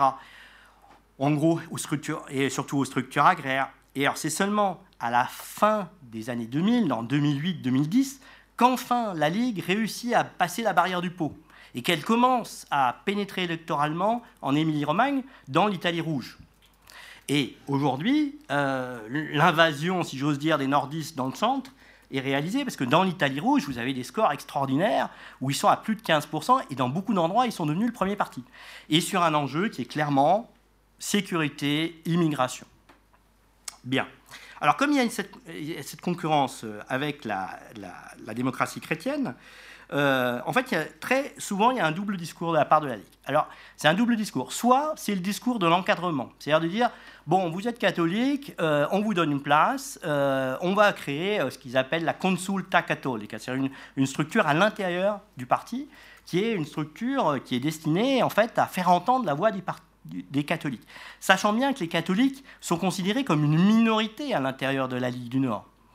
Et quand ils organisent, c'est assez amusant, ils organisent en 97 dans leur phase indépendantiste, ils organisent des auto-organisent des élections non autorisées par l'État italien de leur État fantoche qui s'appelle la Padanie. Et à l'intérieur des listes euh, comment dire, proposées là, il y a une, une liste des catholiques padans. qui effectivement a un score tout à fait raisonnable, raisonnable. Il y a aussi les communistes padans. D'ailleurs, on, le rappelle souvent que les communistes padans étaient, avaient leur tête euh, l'actuel leader de la Ligue, Matteo Salvini. Bon, c'est assez amusant. C'est pour dire aussi un peu le folklore. Alors ça, c'est soit on encadre, on se rapproche de, euh, de secteurs très très minoritaires de monde catholique, et aujourd'hui, par exemple, le symbole de, ce personnage, c'est le ministre de la famille actuel du gouvernement, euh, dont le nom euh, m'échappe, qui doit être euh, Monsieur Fontana, il me semble. oui, Lorenzo Fontana, qui est né en 80, qui a fait toute sa carrière politique dans la Ligue et qui est aujourd'hui ministre de la Famille et du Handicap et qui est effectivement sur des positions telles qu'elles ont été décrites. ce sont des positions effectivement euh, euh, de ce qui n'est pas négociable, euh, des principes non négociables selon l'Église catholique. Bon, ça c'est la première chose, on essaye d'instrumentaliser. Et puis l'autre chose, on se fâche. Alors on se fâche, et alors, Umberto Bossi en particulier, il se fâchait beaucoup. Alors, lui, il y avait deux choses. Il disait Ah, puisque les catholiques nous empêchent de mettre des immigrés dehors, qu'ils importent des prêtres venus d'Afrique, etc., qu'ils remplacent nos ouailles Bon, eh bien, nous, on va se convertir au protestantisme. Alors ça, la proposition de se convertir au protestantisme, ça, c'est, euh, ouais, bon, ouais, why not euh, Qui n'a jamais eu aucun début de commencement de réalisation. Hein. C'est vraiment euh, des paroles du leader de, de Bossi. Ou alors, c'est développement d'un culte néo-païen. Alors ça, ça a été un peu plus important. C'est dans la phase indépendantiste, il y a le rite qu'on appelle de l'ampoule du pot. Alors, Chose, en gros, Umberto Bossi veut l'indépendance d'un pays fantoche qui s'appelle la Padanie, c'est en gros la plaine du Pau plus euh, les préalpes. Et pour donner une mythologie à ce pays, il dit voilà, euh, chaque année, euh, je vais aller gentiment à la source du Pau avec quelques prendre une ampoule sacrée d'eau du Pau et descendre ensuite tout le fleuve et verser à Venise cette eau du Pau dans le fleuve. Alors bien sûr, il y avait une référence très claire à la fois au, paganisme, euh, donc euh, voilà. Et puis une autre référence euh, qui était à la République de Venise avec l'idée que, en gros, c'était les méchants jacobins français qui avaient en 1799 aboli la République de Venise, qui étaient les vraies libertés communales du nord de l'Italie. Bon, bien. Alors il y, a toujours ce double discours, soit en gros on, essaye de vous instrumentaliser, on fait une petite place, moi, soit on dit oh, vous nous Trois points de suspension. Umberto Bossi, il avait un, langage un peu. Alors, ça, c'est. Euh, alors, par contre, euh, ce qu'il faut comprendre, c'est que, en gros, la Ligue euh, du Nord ou la Ligue actuelle a toujours été en conflit avec les gros bataillons du monde catholique organisé. Ça, c'est une chose fondamentale. C'est que depuis toujours, il y a une sorte d'incompatibilité à être dans les organisations liées au catholicisme, que ce soit les organisations politiques, bien sûr, par exemple l'Union du Centre dans les années 2000, ou le Parti démocrate actuel ou même une personnalité comme Mario Monti. Mario Monti, c'est typiquement une personnalité du monde catholique, un intellectuel, il a été commissaire européen, économiste, mais c'est surtout un, aussi un intellectuel catholique. bon, euh, en opposition avec les syndicats catholiques, les associations catholiques comme les ACLI, etc. Et bien sûr, les associations qui ont été citées auparavant, c'est-à-dire les grandes associations effectivement euh, du charismatique, euh, effectivement, Communion et Libération, les Santegilio, les Focolari, tous ces gens-là sont complètement en opposition avec la Ligue. Et ça ne correspond à rien. En fait, il y, avait même en Lombardie, c'était très clair. En gros, Communion et Libération, on avait une sorte de sous-association qui s'appelle la Compagnie des œuvres, qui est une sorte de, fédération d'associations d'économie sociale. Et très clairement, il y avait une opposition entre le monde de la Ligue et le monde de Communion et Libération, et le monde de la Compagnie des œuvres. Et par contre, les gens qui représentaient Forza Italia, c'est-à-dire le parti de Forza de Berlusconi en Lombardie, qui était en concurrence frontale avec les légistes, c'était effectivement euh, euh, Forza Italia. Donc il y avait vraiment Communion et Libération. Et euh, le président de la région à Lombardie était longtemps un, laïc, en fait, un, laïc de Communion et Libération. Donc Roberto Formigoni. Donc il y avait vraiment cette opposition qui dure, qui est une opposition. Alors, cette opposition, elle est aussi une opposition avec l'Église catholique organisée. C'est-à-dire que très souvent, il y a euh, eu des conflits avec l'Église catholique organisée qui a dit des choses désagréables vis-à-vis de l'attitude de la Ligue. Bon. Et en fait, il faut bien comprendre qu'au-delà de ce rapport qui est un peu instrumental, de temps en temps, on s'occupe de l'Église parce qu'on sait qu'une minorité de nos électeurs, eh bien, euh, il y a une rupture complète avec le christianisme. Là, je suis tout à fait d'accord, il y a une sécularisation, du moins avec le christianisme entendu comme une doctrine universaliste universaliste, en particulier en tant que plaidoyer pour la charité et l'hospitalité. C'est-à-dire que là, véritablement, sur cette question de l'immigration, alors là, il y a une opposition frontale entre Matteo Salvini et avant lui Umberto Bossi et l'Église catholique qui rappelle très régulièrement, quand même en Italie, que le principe de charité chrétienne, ça existe, et le principe d'hospitalité, ça existe, qui correspond effectivement à l'Église comme représentante de l'universalité, enfin représentante potentielle de l'universalité de l'humanité. Donc là, il y a vraiment un, ils sont complètement euh, en opposition euh, complète, et ça correspond en fait derrière à des intellectuels qui ont joué un rôle dans le développement de la Ligue, en particulier un professeur de l'Université catholique de Milan qui s'appelait Gianfranco Miglio, qui était un, penseur effectivement schmittien, qui était quelqu'un qui a, de, des années 50 aux années 2000, euh, toute sa carrière, il, travaille à l'université catholique, l'université catholique du Sacré-Cœur de Milan, qui est vraiment le, haut lieu de l'intellectualité catholique qui a formé les élites démocrates chrétiennes. Et lui, il dit, voilà, effectivement, c'est un penseur de la souveraineté, de la différence ami-ennemi, etc. Bien. Bon. Euh, enfin, je, je je rappellerai une dernière chose, les données électorales en, mars 2018. Bon.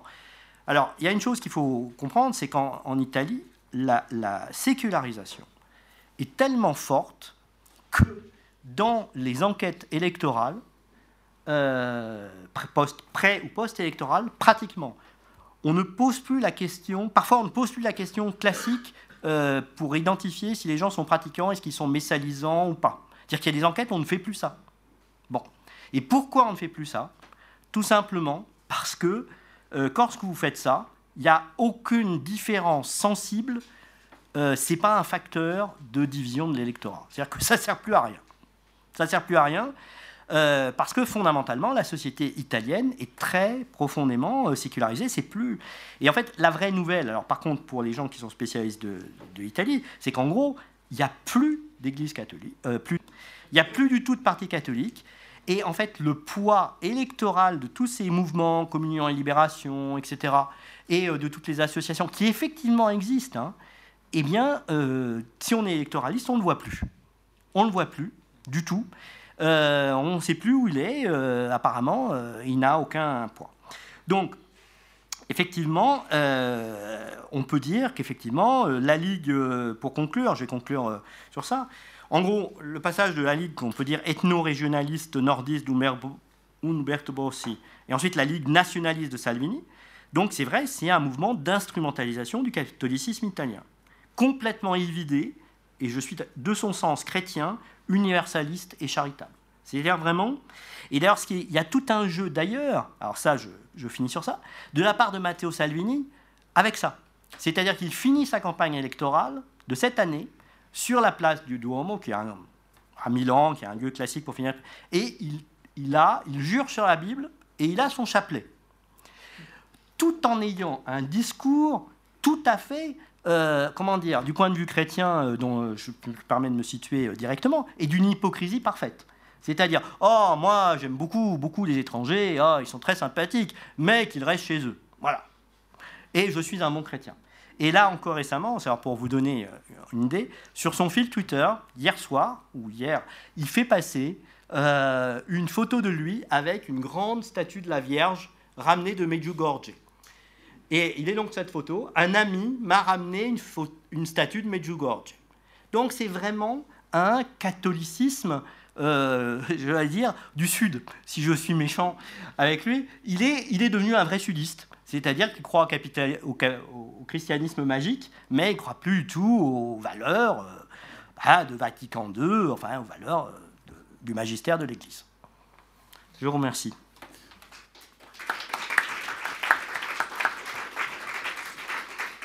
Merci beaucoup pour euh, cette présentation très, intéressante. On va passer sans transition à, la présentation de Patrick Moreau, donc, qui concerne donc, religion et politique, les cas de la liste Kurz et du FPE en Autriche, donc le, le parti de la liberté autrichien. Merci. Oui, donc j'ai décidé d'agglomérer la liste Kurz qui nous donne un chancelier en Autriche euh, qui a passé une alliance électorale avec le FPE, ce qui a amené à une modification profonde des rapports, euh, enfin une fluidité du système politique est tout à fait intéressante à observer, surtout sur la question des religions et de son instrumentalisation. Alors la première réflexion est générale, c'est-à-dire que le système politique autrichien a connu les mêmes tensions et évolutions structurelles que tous les autres pays européens, et euh, les systèmes politiques sont dans tous les pays, sans exception, comme les montrent les matrices, rentrés dans une phase de mutation. Alors, il y a deux facteurs centraux qu'on peut toujours euh, retrouver. Premièrement, c'est l'affaiblissement des milieux dits traditionnels, c'est-à-dire qui conduit à une baisse de la fidélité des électorats. On parle de fluidité des systèmes politiques.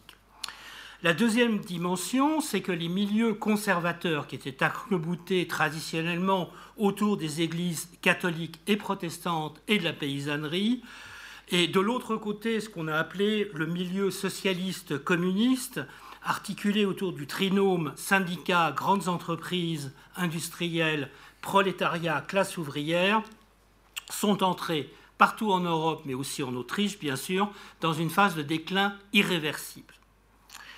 D'autres facteurs, évidemment, ont joué un rôle complémentaire et cumulatif. Alors, depuis 2008, évidemment, c'est la crise économique, c'est la crise des réfugiés en 2015, et tout cela sont des accélérateurs des transformations en cours. Parallèlement, on observe une crise du conservatisme, mais aussi de la social-démocratie et du socialisme, qui se sont vidés de leur contenu. On observe aussi une baisse de la pratique religieuse dans tous les pays, du lien aux églises. On observe aussi une critique du libéralisme et de la globalisation. Donc on a des tas d'éléments, euh, je dirais, idéologiques nouveaux et qui sont en interaction. Euh, une disparition ou un affaiblissement, je pense, quasi définitif des partis communistes. Tout ça a abouti à l'apparition dans les systèmes politiques européens d'acteurs qui sont populistes de gauche, je songe à Syriza, Podemos, Front de gauche, mais aussi à des partis de type nationaux-populistes, l'AFD, le FPE, le Parti à la Liberté, les vrais Finlandais. On pourrait multiplier à l'infini les différents acteurs. L'arrivée au pouvoir du FPE a, au moins pour ce qui est mon cas, pas vraiment été une surprise, en effet, euh, il faut rappeler qu'aux élections présidentielles de 2016, le candidat du FPE, Norbert Hofer, faisait 46,21% des voix, ce qui est quand même relativement impressionnant. Et euh, ça rendait évidemment l'agrégation du FPE en cas de non-reconduction d'une grande coalition entre les conservateurs et les sociodémocrates pour certaines.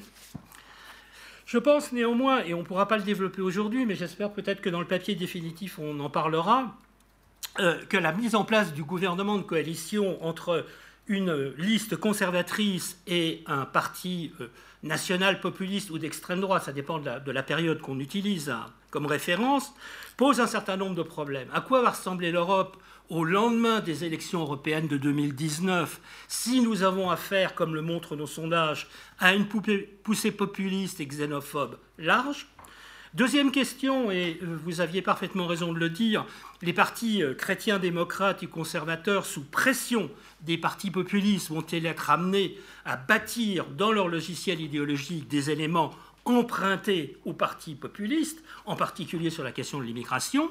Et la troisième question, qui est celle qui est aujourd'hui la nôtre, les partis nationaux populistes utilisent-ils la religion comme un élément fort de leur stratégie anti-islam? Alors il faut commencer, par une courte description de ce qu'est la religion ou les religions en Autriche. Alors il y a 5,16 euh, millions de catholiques. Alors l'Autriche est un petit pays, 8,70 millions d'habitants. Il y a 500 000 orthodoxes qui sont pour origine de ce qu'on appelait la monarchie Kaunka. Vous avez 302 euh, 000 protestants, phénomène extrêmement important. Vous avez maintenant à peu près 700 à 800 000 musulmans, ce qui est une forte, et 15 000 juifs seulement.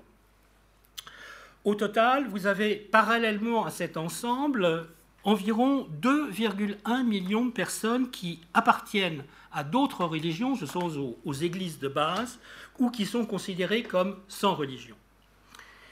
Alors, euh, la première dimension, c'est évidemment le déclin du catholicisme. Depuis le recensement de 2001, le pourcentage de catholiques est passé de 75 à 64% et celui des sans religion, c'est une catégorie juridique, ce n'est pas une catégorie euh, spirituelle, euh, sont passés de 12 à 17% alors que parallèlement, celui des musulmans est passé de 4 à 8% encore une fois 700 000 personnes, plus un volant gris, c'est-à-dire des gens qui sont illégalement euh, installés en Autriche, environ de 70 à 100 000 personnes. 50 euh, 000 personnes, environ 55 000 personnes ont quitté ces deux dernières années, euh, chaque année, euh, l'Église catholique. Alors évidemment, on leur a demandé de manière très, très systématique pourquoi. fondamentalement, c'est dû à l'image désastreuse de, l'image de, du, catholicisme dans le monde et en Autriche autour des affaires de pédophilie. Ça a été un instrument destructeur de l'image de l'Église. Mais alors, on a affaire aussi à ce qu'on appelle des imaginaires. Vous avez à Vienne une situation particulièrement symbolique. Les catholiques sont passés de 49% en 2001 à 35% en 2017, c'est-à-dire que c'est maintenant une minorité de fait. Celui des musulmans de 8 à 14%. Et euh, l'Académie des sciences euh, autrichienne a, euh, à travers l'Institut de démographie, analysé ce qui allait se passer à Vienne jusqu'en 2046. Et en 2046, la ville sera en majorité musulmane. Vous voyez donc, en cas de maintien de l'immigration à son niveau actuel vous imaginez euh, ce que peut penser ou quel, type de débats vont évidemment naître de l'image d'une ville qui est d'un seul coup en majorité musulmane. La question des protestants est tout à fait essentielle parce qu'il s'agit d'une minorité qui a été euh, véritablement persécutée jusqu'à la fin du XVIIIe siècle et le mouvement national allemand et plus tard le national-socialisme ont été particulièrement forts dans ces régions protestantes et en particulier en Carinthie, qui fut et qui reste actuellement un bastion du FPE à très forte, à très forte composante confessionnelle. Alors la liste courte, eh ben, Sébastien Kurz, il est né en 1986, c'est un talent politique exceptionnel, c'est un grand communicateur, euh, et Heinz Christian Strahe, qui est le patron du, FPE, fait en comparaison relativement pâle figure. Hein, j'ai eu la chance de rencontrer Strahe relativement souvent. Euh, je dois dire, je suis fasciné de la qualité dialectique de, de Kurz. Enfin, c'est quelqu'un tout à fait exceptionnel. Euh, quel a été le, choix stratégique de Kurz pour arriver au pouvoir? Il a analysé le cas Macron et il a compris que les Autrichiens voulaient une nouvelle politique, ce qui comprend aussi un volant religieux. Alors j'y reviendrai plus tard avec le cadre de l'analyse du FPE et de la mutation du système politique sur le long terme, mais il est évident que le blocage de la société autrichienne, qu'on a appelée la société de Proports, était tel, euh, les crises européennes, il y a eu toujours un très fort courant anti-européen en Autriche, et la question de l'immigration étaient des questions fondamentales qui amenaient les Autrichiens à vouloir autre chose qu'une grande coalition bloquée. Donc il a développé une double campagne extrêmement intelligente. Il a fait appel à des hommes et des femmes neufs, souvent sans passer EFAOP et sans attache politique euh, et religieuse claire, issus de la société civile et ayant réussi dans leur vie professionnelle. Donc c'est très proche du cas Macron, dans une certaine mesure. Sur le plan politique, il argumentait, euh, il avait une critique très forte de la construction européenne, il appelait un changement, mais il n'était pas anti-européen, incontestablement, mais par contre, il appelait une réforme et aussi une rupture avec la Turquie, c'est que la Turquie ne doit en aucun cas être agglomérée à l'Europe. Et les frontières, bien entendu, devaient être refermées. La deuxième dimension, qui était une dimension sociale et politique interne à l'Autriche, vous avez une politique de restriction très dure de l'immigration, et aussi une, qui a d'ailleurs été empruntée terme à terme au FPE. Il n'y a absolument pas de problème du côté de Kurz. Il a fait un copier-coller. Il a pris toutes les thèses du FPE, ce qui a amené euh, Strahre à être très ennuyeux parce qu'il avait perdu un de ses thèmes principaux. Euh, l'offre d'une politique sécuritaire renforcée, bien sûr la criminalité, la, la, transnationale, mais aussi la petite criminalité de frontières, mais bien sûr la question du terrorisme uniquement corrélée à la problématique de l'islam et bien entendu une lutte, alors tout azimut, contre l'islamisation. Alors je reviendrai sur ce que ça veut dire en, Autriche, mais euh, qui est Kurz? Kurz, fondamentalement, c'est un conservateur catholique. Il est pratiquant, très proche de l'Église, même s'il y a des conflits autour de la question de l'œcumène. Euh, mais à titre personnel, ce n'est pas un réactionnaire. C'est-à-dire que ce n'est pas vraiment un fondamentaliste chrétien euh, à, la, Saint-Pie XII. C'est vraiment c'est un, moderne. Dans son discours, nous avons analysé euh, systématiquement ses discours, son, rapport à l'islam, son hostilité à l'islam renvoie aux valeurs de liberté, c'est le terme qu'il utilise constamment, les femmes, les minorités, les minorités sexuelles. Et euh, la deuxième affirmation qui corrèle la totalité de son discours est l'affirmation que l'islam est une religion politique, bon, ce qui n'est pas sans soi euh, surprenant, antithétique des valeurs démocratiques et constitutionnelles occidentales et autrichiennes. Alors encore une fois, euh, la situation allemande, dont je ne peux pas parler aujourd'hui, mais et la situation autrichienne, vous avez une constitution très spécifique euh, qui, en fait, permet de désigner constamment un ennemi qui est dans, la dialectique de Kurz l'islam, parce que toutes les valeurs démocratiques et d'organisation de la, constitution autrichienne sont considérées comme antithétiques du discours de l'islam. Alors, en définitive, euh, le terme n'apparaît pas, mais il défend effectivement euh, l'héritage judéo-chrétien, mais il n'utilise pas ce terme. C'est très intéressant, le terme de judéo-chrétien n'apparaît jamais dans le discours et vous avez parfaitement raison dans votre analyse, c'est une sécularisation de fait qui, est derrière. Alors, quel est le programme spécifique de les, pour les religions? Alors, organisation d'un sommet des religions et intensification du dialogue avec les religions, celles qui sont reconnues, elles ne sont pas toutes reconnues, maintien de la croix dans les lieux publics et des fêtes chrétiennes, rejet de toute fête euh, qui soit d'origine musulmane ou autre, Résolution des problèmes, le terme est utilisé, on ne parle pas de...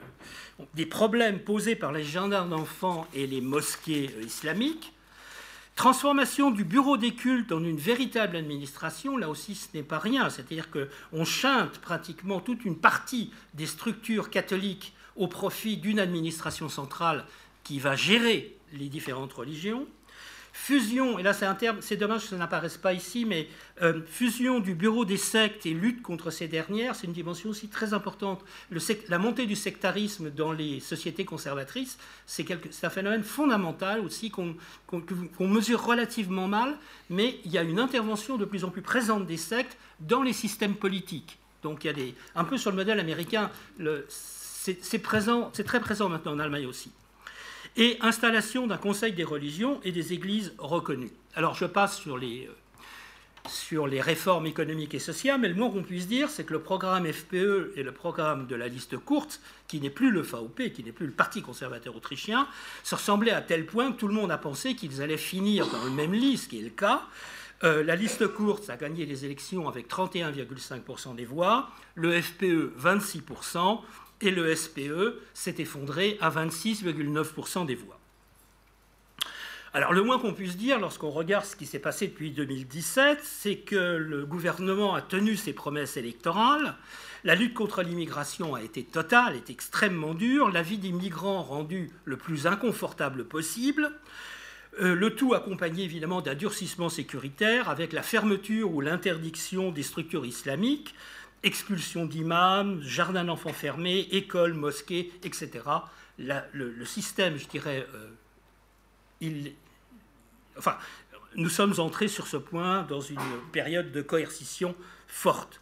Alors, la vision géopolitique de Kurz est très claire. Il veut construire une forteresse Europe, il l'a dit et répété parce que fondamentalement, c'est la seule méthode pour lui de stopper l'immigration et de stopper à l'intérieur de l'Europe l'islamisation. C'est-à-dire qu'il a une vision pan-européenne.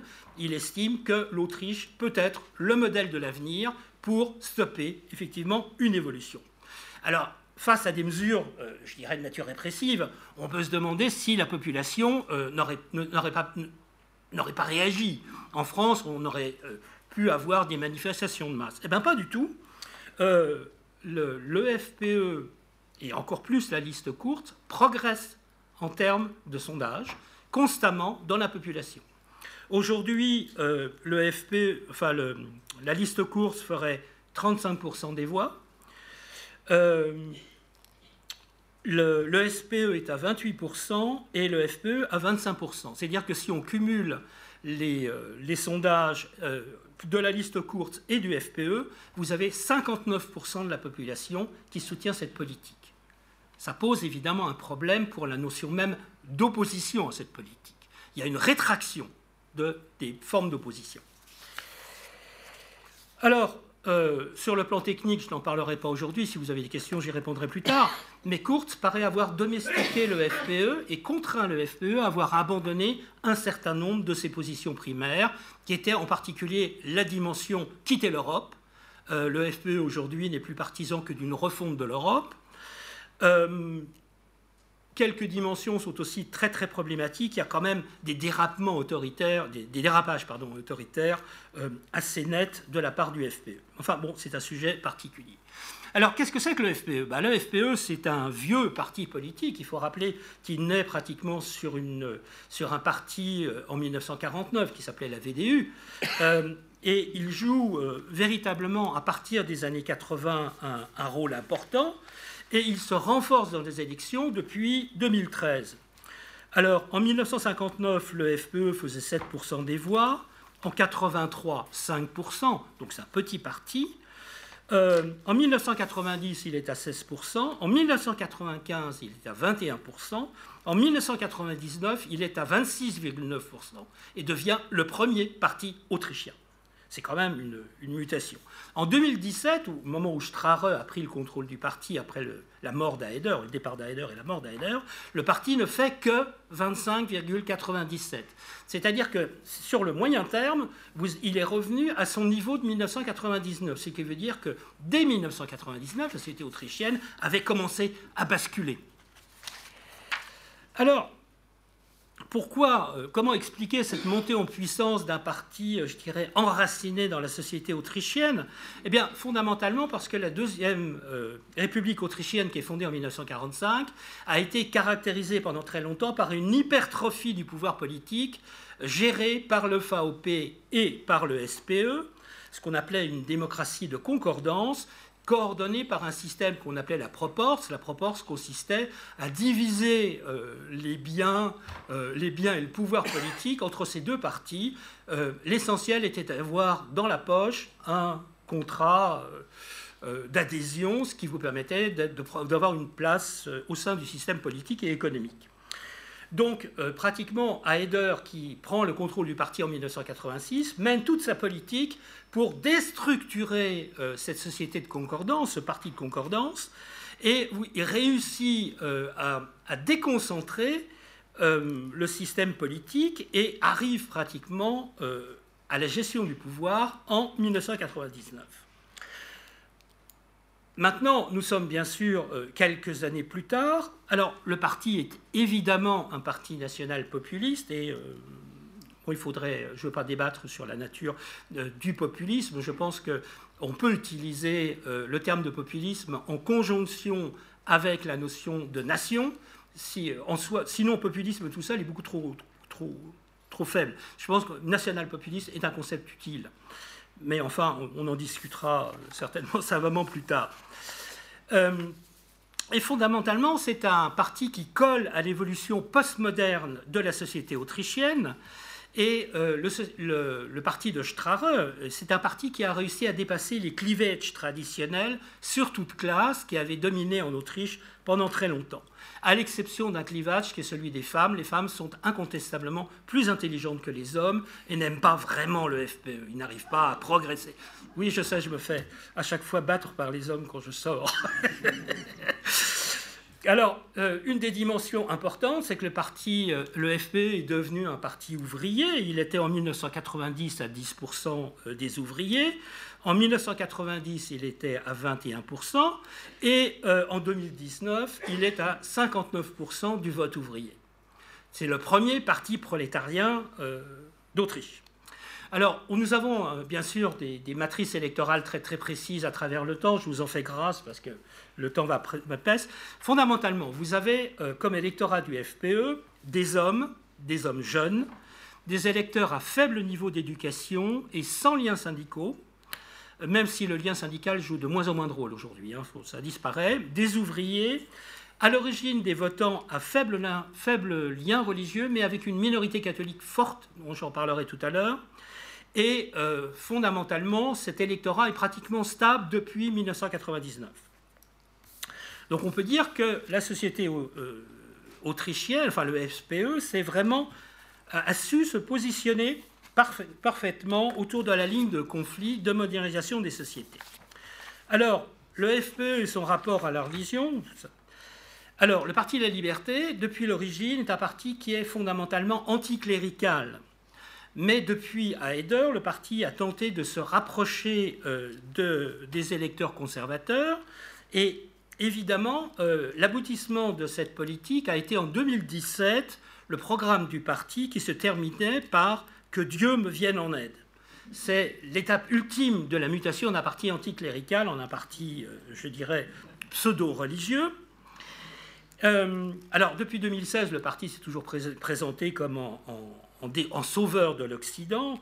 Et, de plus en plus souvent, il se visualise avec des symboles chrétiens là c'est la dernière page de profil, on voit Strare, par exemple, manifester devant, une, école, musulmane avec une croix dans la main, alors que Strare n'est pas du tout euh, croyant, je le connais, je suis, absolument sûr qu'il ne croit en rien, à part lui-même peut-être. Mais euh, de plus en plus, c'est évident, euh, cette dimension est présente. Alors, euh, il faut aborder la question du protestantisme de manière très rapide, parce que le protestantisme, encore une fois, euh, a, été, euh, a, été, un des animateurs du mouvement Los von Rome, c'est-à-dire nous nous éloignons de Rome, et ça a permis au protestantisme de résister au moment de, la, de, la, période de Dolphus et sous le, et, de résister, si vous voulez, à la pression du catholicisme et euh, a, donc maintenu dans certaines régions une dominante politique qui a fait que les nationaux allemands, puis le national-socialisme autrichien puis le national-socialisme hitlérien, c'est pas tout à fait la même chose, pratiquement ont toujours été très forts en milieu protestant. Et c'est une dimension qui continue actuellement, qui est euh, différente euh, de la situation allemande, qui est profondément antithétique de la situation allemande. Alors on peut repérer dans, le, dans, les programmes du parti un certain, du FPE un certain flottement depuis 1955. Dans la confession de Salzbourg en 64, on appelait à la défense et au développement de l'Occident. Je me suis toujours demandé comment on pouvait développer l'Occident. Euh, deuxièmement, euh, c'est évidemment la perspective qu'il y avait un appel à gagner des électeurs euh, catholiques. Dans le programme de Badischler en 68, vous retrouvez l'affirmation d'une nécessaire séparation de l'Église et de l'État, qui corrèle d'ailleurs avec une attaque de l'Église catholique contre le FPE. Le manifeste sur la liberté, sur la politique sociale de 73 euh, dit simplement euh, que les électeurs ont la liberté de se subordonner ou non aux autorités religieuses. Deux minutes. En 86, vous avez un rapprochement maximum du FPE avec l'Église, et vous avez en particulier la tentative d'Aeder de euh, se rapprocher des catholiques, fondamentalistes de l'évêque Kurzkren. Et vous avez euh, une rencontre qui a lieu entre le pape Jean-Paul II et Aeder. Et pratiquement, euh, vous avez ensuite, en 1993, moment où le FPE invente la politique anti-immigratoire, en 1993, vous avez euh, un référendum, l'Autriche d'abord. Alors, à partir de 1993, de plus en plus, l'idéologie du FPE est de gagner ce qu'on appelle des Wertkonservativen, c'est-à-dire des conservateurs de la valeur.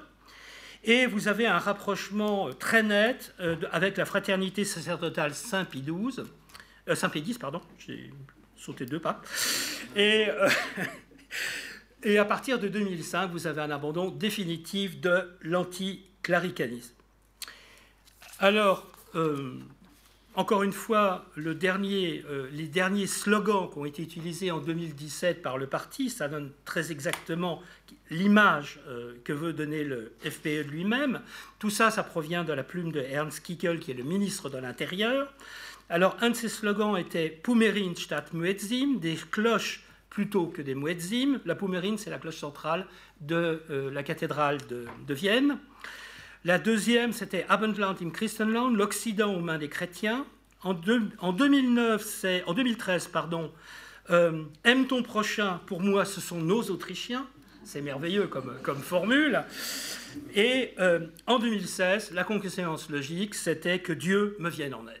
Donc vous avez une instrumentalisation, comme vous l'avez merveilleusement décrit. C'était le slogan de Hofer, ça. Oui, oui, mais ça, avait été écrit, ça a été écrit par Kickel, qui est l'intellectuel de service. Et euh, c'est quand même assez, assez intéressant à lire. Donc encore une fois, le FPE, bah, comme disait un de mes collègues de, Sciences Po, sont bien les croisés d'une société fermée, et vous avez de plus en plus nettement, évidemment, une centralité de la question de l'immigration, mais qui va bien au-delà. Nous sommes en train d'assister à travers la religion, et je renvoie euh, à profil de cette semaine euh, qui sort un numéro spécial sur la question de la religion, et celui-là, c'était sur la question des valeurs, vous avez en fait une mutation extrêmement profonde, et là je suis assez éloigné de votre position. Au contraire, vous avez un retour des valeurs. Ce que nous montre cette étude et l'étude allemande, je n'ai pas regardé les études françaises, est que euh, les valeurs reviennent en force et les valeurs conservatrices reviennent en force sur la religion, sur les, sur les femmes au foyer, sur la nécessité de la démographie positive. Encore une fois, nous sommes en rupture avec les valeurs de 68.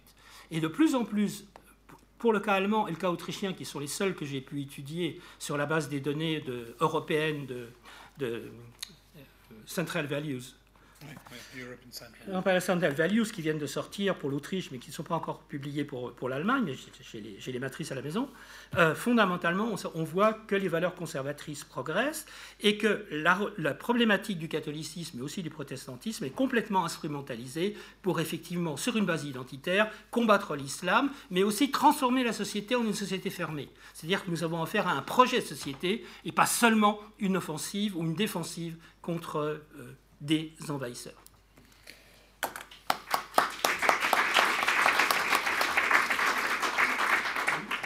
merci beaucoup euh, Patrick Moreau pour cette euh, présentation là aussi extrêmement, extrêmement stimulante. je vais passer la parole sans transition là aussi à parler du religieux dans la rhétorique populiste du pouvoir russe. Oui, merci beaucoup Alain. Donc là, effectivement, on, va un peu plus à l'est euh, et on retrouvera certains des éléments que vous avez mentionnés, mais peut-être aussi certaines divergences. Donc je pense que ça pourrait être intéressant pour la comparaison. Alors je commencerai volontiers par ce que nous disent Neil Robinson et Sarah Mine dans un article qui est paru il y a un an dans l'International Political Science Review sur le populisme et le développement politique dans les régimes hybrides, où ils expliquent que le populisme est en Russie un instrument de stabilisation du régime, et je dirais en lien avec des formes de nationalisme, et c'est ça qui, rend aussi l'utilisation du terme de populisme compliqué euh, dans la région que j'étudie.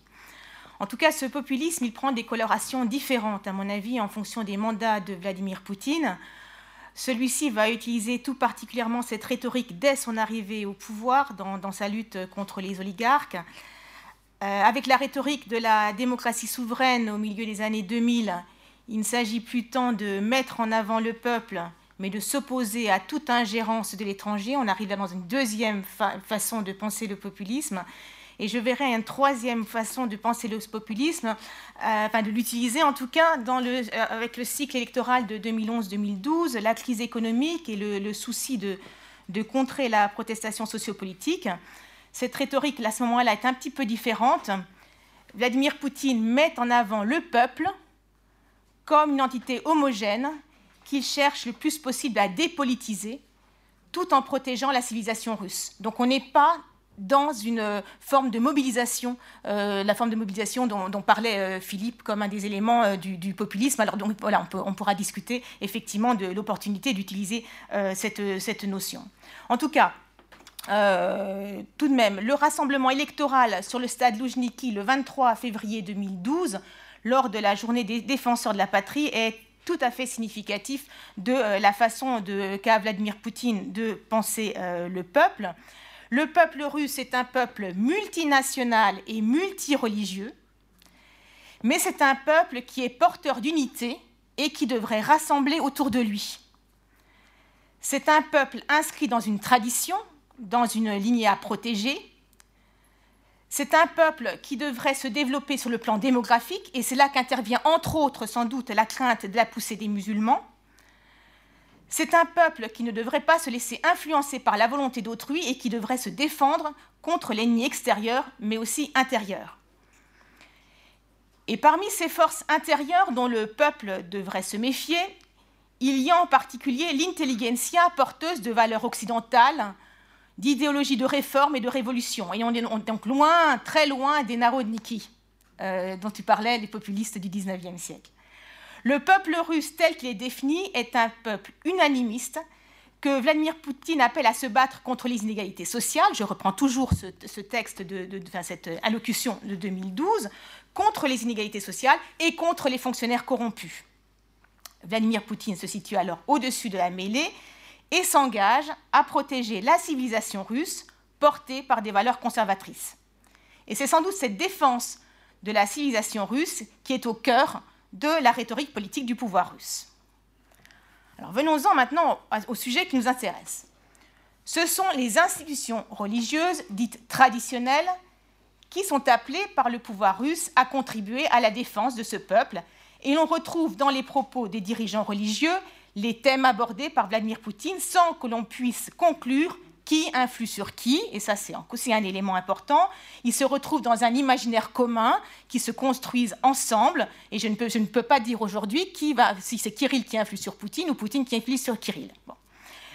En tout cas, leur rhétorique met en avant une tradition historique et culturelle qui permet de dessiner un peuple uni, en affinité avec la rhétorique soviétique, d'une part, mais aussi avec un contexte post-soviétique qui reste largement sécularisé et où l'appartenance religieuse est avant tout le signe d'une appartenance culturelle.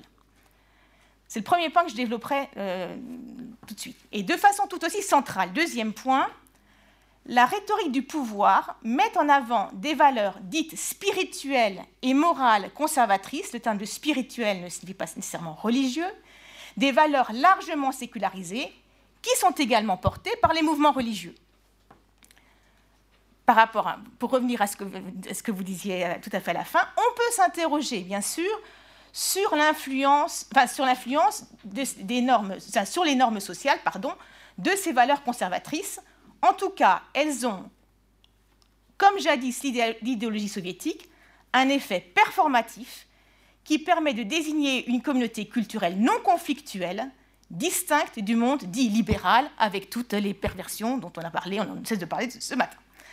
Euh, deux, points, donc deux points dans, ce, que je voudrais dire, en essayant de parler une, moins d'une demi-heure, enfin moins de 20 minutes même.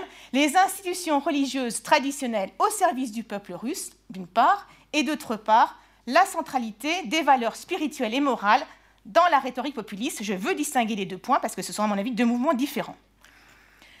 Donc, tout d'abord, les institutions religieuses traditionnelles au service du peuple russe. Après la première moitié des années 1990, qui avait été marquée par des débats identitaires importants avec euh, une mobilisation entre autres de l'eurasisme ou du paganisme, c'est désormais l'appartenance à une des institutions religieuses dites traditionnelles qui désigne l'identité du peuple russe. Ces institutions, ce sont les institutions de l'orthodoxie, l'islam, le, judaïsme et le bouddhisme. Ces institutions sont porteuses de la tradition multiséculaire de la Russie. Elles marquent donc l'identité du peuple russe. Et cette identité, comme le disait tout à l'heure euh, l'organisateur du, du, colloque, cette identité est une identité avant tout culturelle. On marque le territoire par la construction de nouveaux lieux de culte.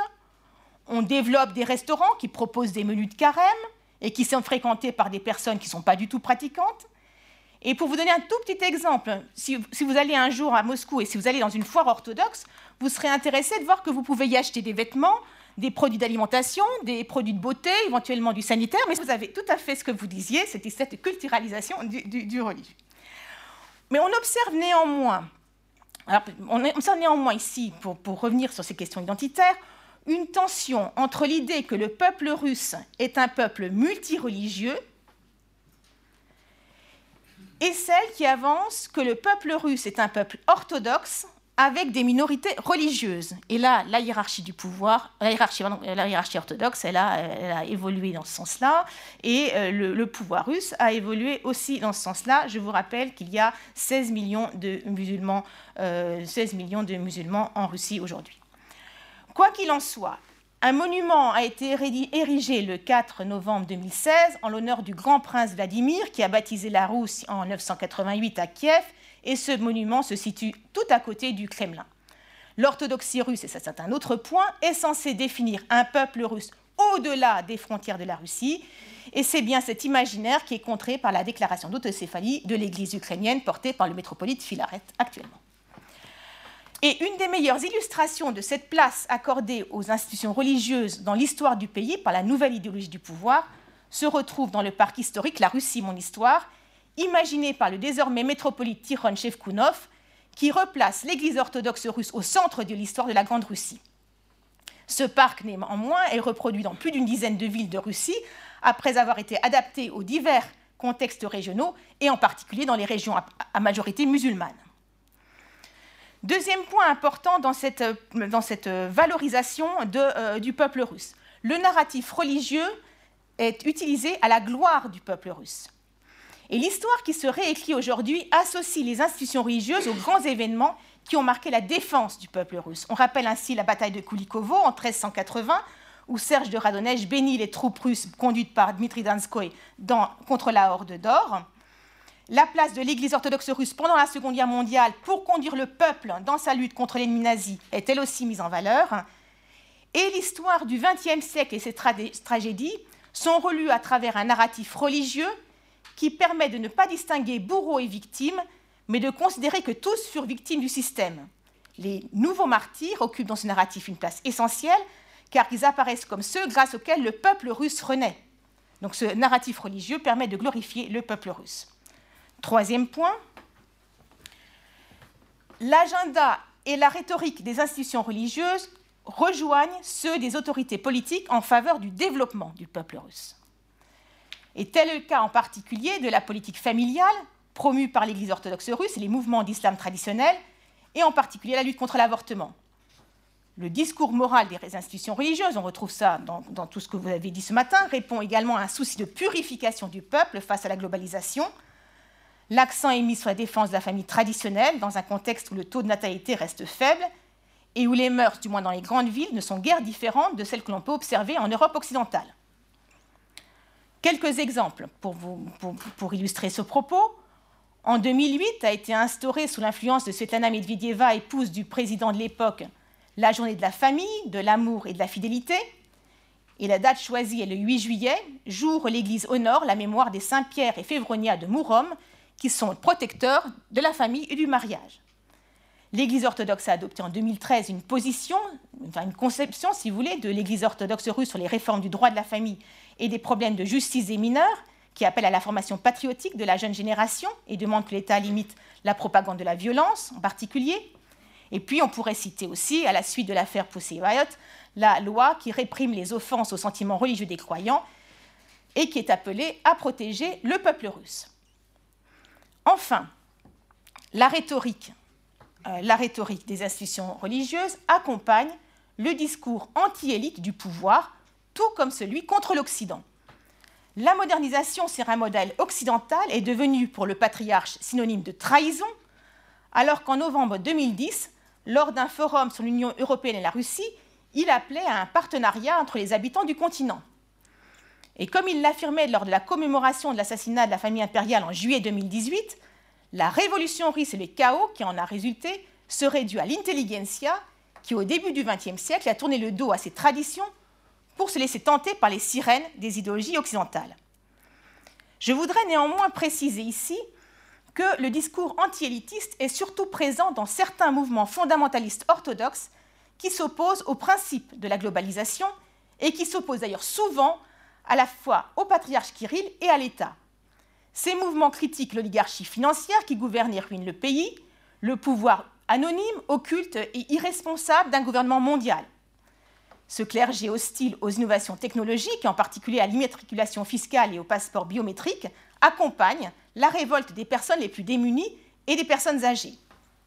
Mais cette rhétorique est une rhétorique bien spécifique qui ne concerne pas du tout la rhétorique euh, de, du patriarche Kirill, qui d'ailleurs ressemble beaucoup à celle de, Vladimir Poutine, qui n'est pas du tout euh, euh, un discours de protection du petit peuple, en tout cas aujourd'hui.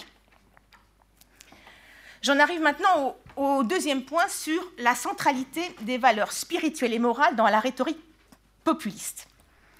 Alors, quelles sont ces valeurs spirituelles et morales? Si les institutions religieuses sont particulièrement visibles dans l'espace public, si elles œuvrent de multiples façons, comme j'ai essayé de vous le montrer là, pour la gloire du peuple russe et pour le protéger, ce n'est pas tant la religion que les valeurs, ces valeurs spirituelles et morales, qui sont mobilisées par le pouvoir politique dans les années 2000 et 2010. Elles se retrouvent dans les grands documents programmatique de, la Russie, qu'il s'agisse de la stratégie de la sécurité nationale de la Fédération de Russie qui date de 2000 et qui appelle à travailler à la, à la défense, enfin à la sécurité spirituelle du pays, à la défense contre les sectes dites totalitaires.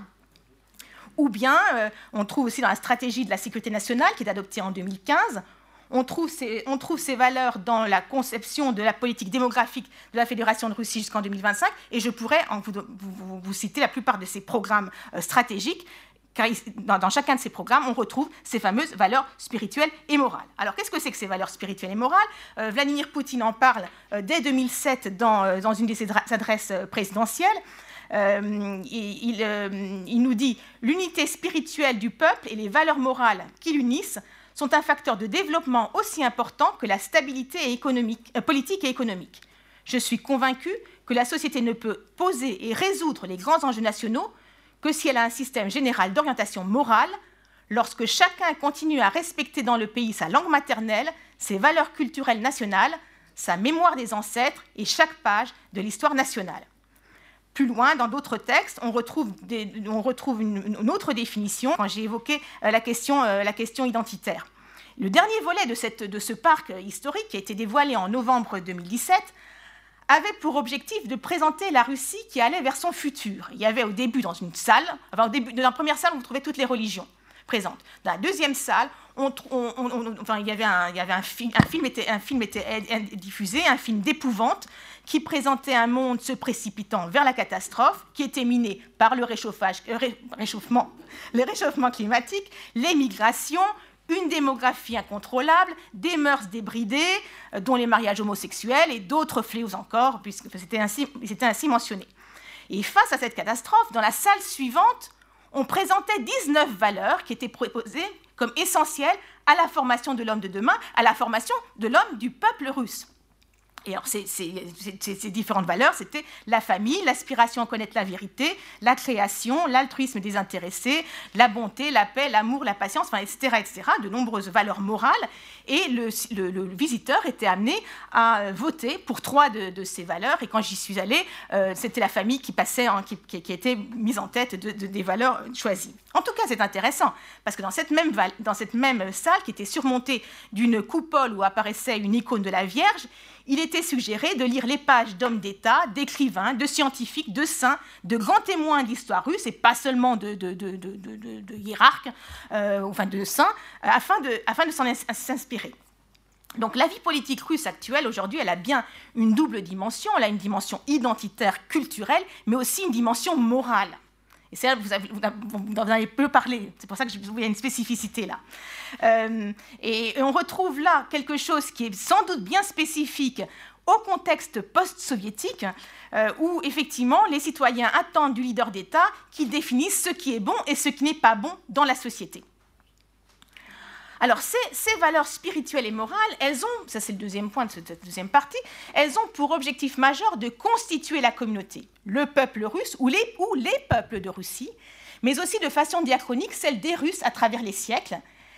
Ces valeurs, elles sont, elles sont censées construire le lien entre les, les individus et le groupe. Le premier, enfin, l'individu ne se définissant pas autrement que par sa relation au second, au groupe et au peuple ce, qui est, intéressant, ce qui est intéressant à voir aussi, c'est que ces valeurs, elles sont là pour désigner donc une façon d'être euh, inscrite dans la tradition russe, mais elles doivent opposer la communauté russe aux autres traditions, euh, nationales.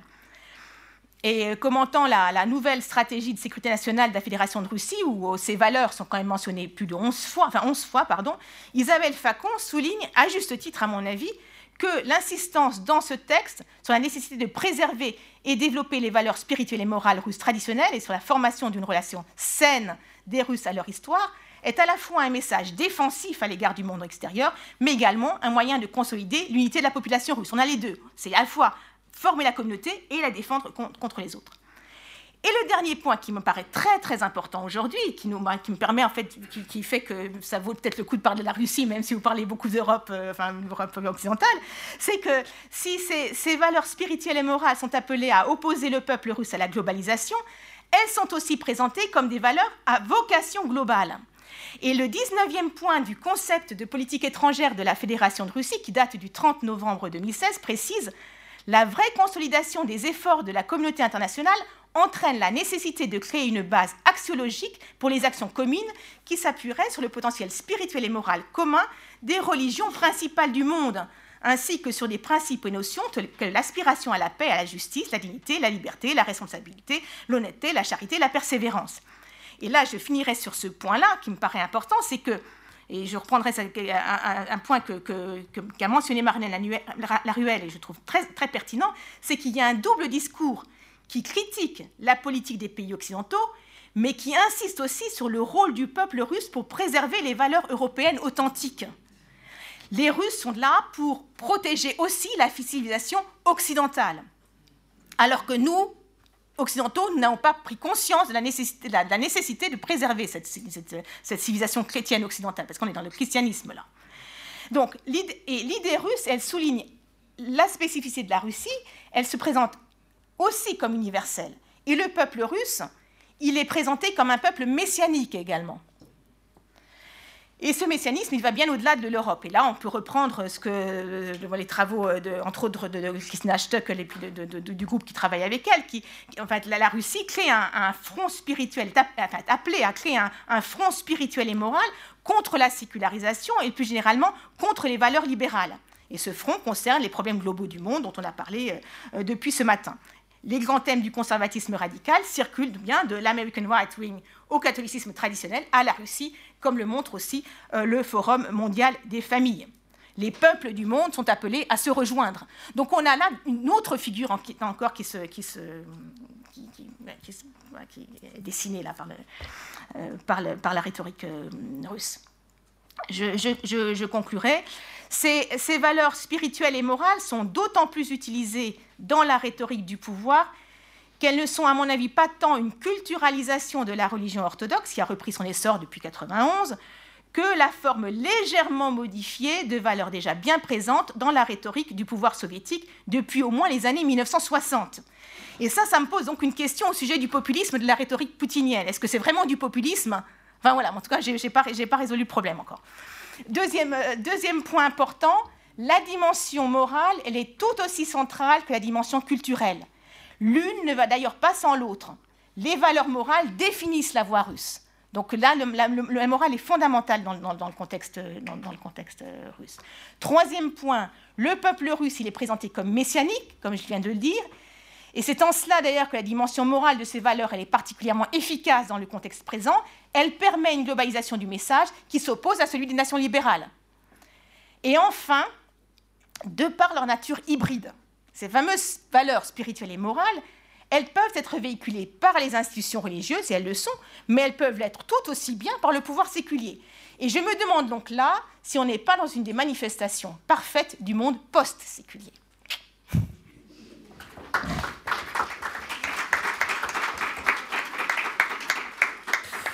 Euh, merci, merci Cathy pour ce, regard à partir de la, de la Russie qui en effet nous interroge pas mal de, choses et permet d'avoir une vision euh, qui, complète ce qui a été dit auparavant. Alors, je ne vais, pas, euh, vais pas être trop long parce que j'aimerais qu'on ait un temps de, débat, donc je vais plutôt me borner à vraiment quelques remarques assez, assez, assez rapides et, peut-être si, certains d'entre vous, euh, en fonction de ce que je pourrais dire, euh, souhaitent par la suite réagir, on, le fera, mais on va, prendre tout de suite le, les, questions, les remarques de, la salle. Alors, Premièrement, alors vraiment sur les deux premières présentations, parce que évidemment la, situation russe est, de ce point de vue-là assez, différente. Ce qui est frappant, c'est que euh, ces, développements de mouvements, euh, de mouvements euh, populistes qui en partie, comme vous l'avez montré, utilisent d'une certaine façon le, religieux, profitent quand même quelque part, si je puis dire, d'un formidable effet d'aubaine cet effet d'aubaine, c'est l'éclatement des champs politiques nationaux dans lesquels il fonctionnait. C'est-à-dire que d'un côté, bah oui, euh, la démocratie chrétienne, le Parti communiste italien qui était très puissant, qui ont structuré pendant des décennies la vie politique italienne, avec ensuite des petits partis d'appoint, Parti socialiste et autres, euh, qui, euh, qui, qui, les soutenaient ici et là, mais qui ont structuré la vie politique. Du côté du côté de, de, l'Autriche, euh, oui, le FPE a, toujours existé depuis, depuis très longtemps, mais malgré tout, euh, la vie politique était dominée par les démocrates chrétiens d'un côté et, par, le, et, par, les, par les sociodémocrates de l'autre. Et dans les deux cas, bah, finalement, à un certain moment, ce qui a fonctionné pendant des décennies commence à se gripper, ne fonctionne plus commence à prendre l'eau, à éclater complètement, même en, Italie, où le paysage politique a, totalement, totalement transformé au cours des, 20 dernières années, et, des, groupes et des mouvements qui étaient finalement assez marginalisés ou qui ont été créés presque ex nihilo euh, du côté euh, italien, même s'ils ont pu faire fond sur, sur, sur, la déconfiture de la démocratie chrétienne euh, dans, dans, dans, les zones blanches de, de, Vénétie et d'autres du, nord de l'Italie, finalement font irruption et, reconfigurent finalement le champ politique un peu à leur profit, hein, ou en tous les cas en bénéficiant très très largement de cette reconfiguration. Donc ça c'est évidemment un, un, point central, et je ne sais pas comment ça va évoluer en, Allemagne, mais on voit bien qu'il y a quelque chose du même style qui, se, se, se, présente devant nous, hein. c'est-à-dire que les partis traditionnels commencent à prendre l'eau, voire à refluer, et de nouvelles forces politiques apparaissent, euh, là en l'occurrence évidemment l'AFD, mais dont on parlera cet, après-midi. Mais bon, c'est pour montrer qu'on a, a bien un phénomène qui est, euh, qui est, de ce point de vue-là, au moins, je pas dire complètement continentale, mais parce que certains pays résistent encore pour le moment, mais il y a bien quelque chose qui se passe et qui permet à ces forces de, nouvelles de, surgir en utilisant, comme vous l'avez montré euh, tous les deux, le, religieux d'une certaine façon avec les tensions évidemment euh, qui peuvent exister avec, euh, la hiérarchie religieuse, avec, les, tenants, avec les clercs de façon générale et en particulier les, hiérarques. Moi j'aurais peut-être juste une question, alors pour les deux, est-ce qu'on a des études sur l'électorat à la fois de la Ligue et du FPE par rapport à, leur degré ou non de religiosité. Bon, est-ce qu'on, alors bon, vous avez tendance à, dire qu'en tout cas pour les FPE, apparemment ils ne sont pas très religieux, mais est-ce qu'on en sait un peu plus? Est-ce qu'ils, est qu'ils parviennent quand même à gagner dans un électorat conservateur, euh, catholique, et idem pour, pour, pour, pour, la Ligue, bon, puisqu'elle fait, elle fait quand même fond sur des, des, zones démocrates chrétiennes où il y avait évidemment des gens qui, étaient, qui adhéraient euh, au catholicisme qui étaient, qui étaient pratiquants. Donc euh, est-ce que, est que là on voit des choses, malgré les tensions qui peuvent exister au niveau de la hiérarchie, est-ce qu'au niveau de la base en quelque sorte, il y a des choses intéressantes qui se, qui se passent? L'autre remarque, euh, bon, c'est finalement, on en a parlé depuis ce matin avec déjà la présentation d'Olivier, on, en a parlé aussi avec deux présentations et on en a fini avec la tienne. Euh, euh, ta présentation pose beaucoup la question en effet de la morale et des valeurs. Dans le fond, en y réfléchissant bien et après vous avoir entendu, il n'y a pas de contradiction entre identité et valeur dans toute cette affaire. Oui, oui, non, mais je sais ce que tu dis. Mais finalement, il n'y a, pas de, a pas de contradiction in fine parce que on peut très bien avoir un discours où finalement on, va culturaliser le religieux et où en même temps on va défendre certaines valeurs, mais pas toutes. C'est-à-dire on va faire une sélection là-dedans, parce que euh, euh, va pouvoir sélectionner certaines valeurs du type respect de la vie, euh, défense de la famille, etc., etc., donc de certaines normes, et on va tranquillement et sans le dire, en écarter d'autres, comme par exemple l'hospitalité, la charité, ce qui permet d'évacuer toute la question des immigrés, et dire finalement c'est plus notre problème, on va sélectionner là-dedans. Euh, euh, et donc, euh, on, peut tout à fait, à, mon avis, avoir le, discours qui, en effet fonctionne sur les deux. Alors peut-être dans un premier temps beaucoup sur l'identité. Là, je pense plutôt à, ce qui se passe peut-être en Europe de l'Ouest. Mais finalement, on va revoir les, valeurs revenir un petit peu par la, par la petite porte. Mais simplement, on ne va pas tout accepter. On va, on va accepter certaines choses. Et, moi, j'ai lu, il n'y a pas, long, bah, pas plus tard qu'hier, un peu pour présenter, préparer cette séance, l'interview de, Salvini dans Politique internationale, qui est très intéressante. Il dit, euh, moi, euh, moi je, défends aussi des valeurs. Et si les évêques ne sont pas d'accord avec moi, c'est leur problème. Moi, je dis ce que je pense. Donc, il n'a pas peur, il se situe aussi là, dans, ce champ où il se dispute finalement euh, des valeurs. Et bon, bref, voilà, c'était ça mon, ce, que, je voulais dire, c'est qu'il n'y a pas nécessairement de contradiction in fine. Euh, il peut y en avoir au début, mais pas nécessairement in fine. Donc, si vous voulez répondre, vous pouvez garder ça pour vous, pour le moment, si vous voulez bien. Mais comme euh, l'assistante est, très patiente jusqu'à maintenant, on va pas faire passer un micro pour dire oh, Olivier, tu peux venir devant aussi, si tu veux bien.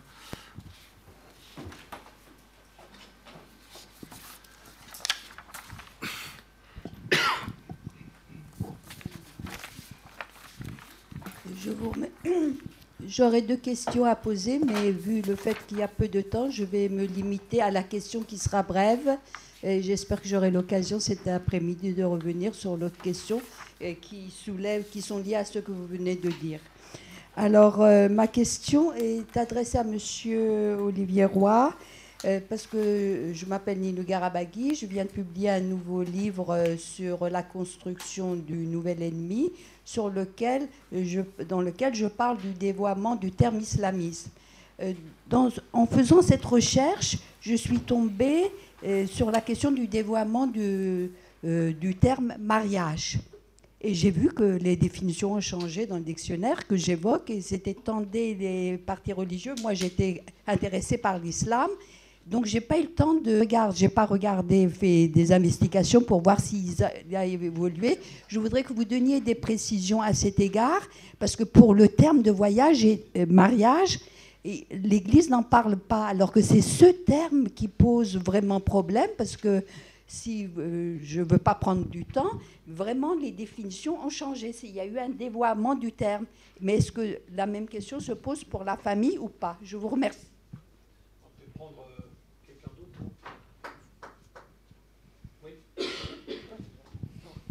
Juste une remarque et une question pour Madame Rousselet. En fait, je pense qu'au-delà du monde soviétique, post-soviétique, c'est toute l'autre Europe qui est concernée. et je voudrais une hypothèse de travail.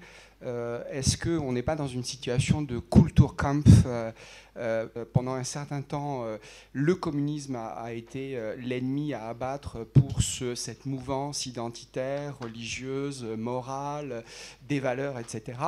Et là, on passe à, autre chose, c'est-à-dire le monde occidental, avec une vraie continuité, c'est-à-dire qu'on a un ennemi qui est assez défini, défini pardon, à savoir quelqu'un qui est en train de complètement vouloir transformer votre culture identitaire avec les valeurs qui, euh, qui vont avec.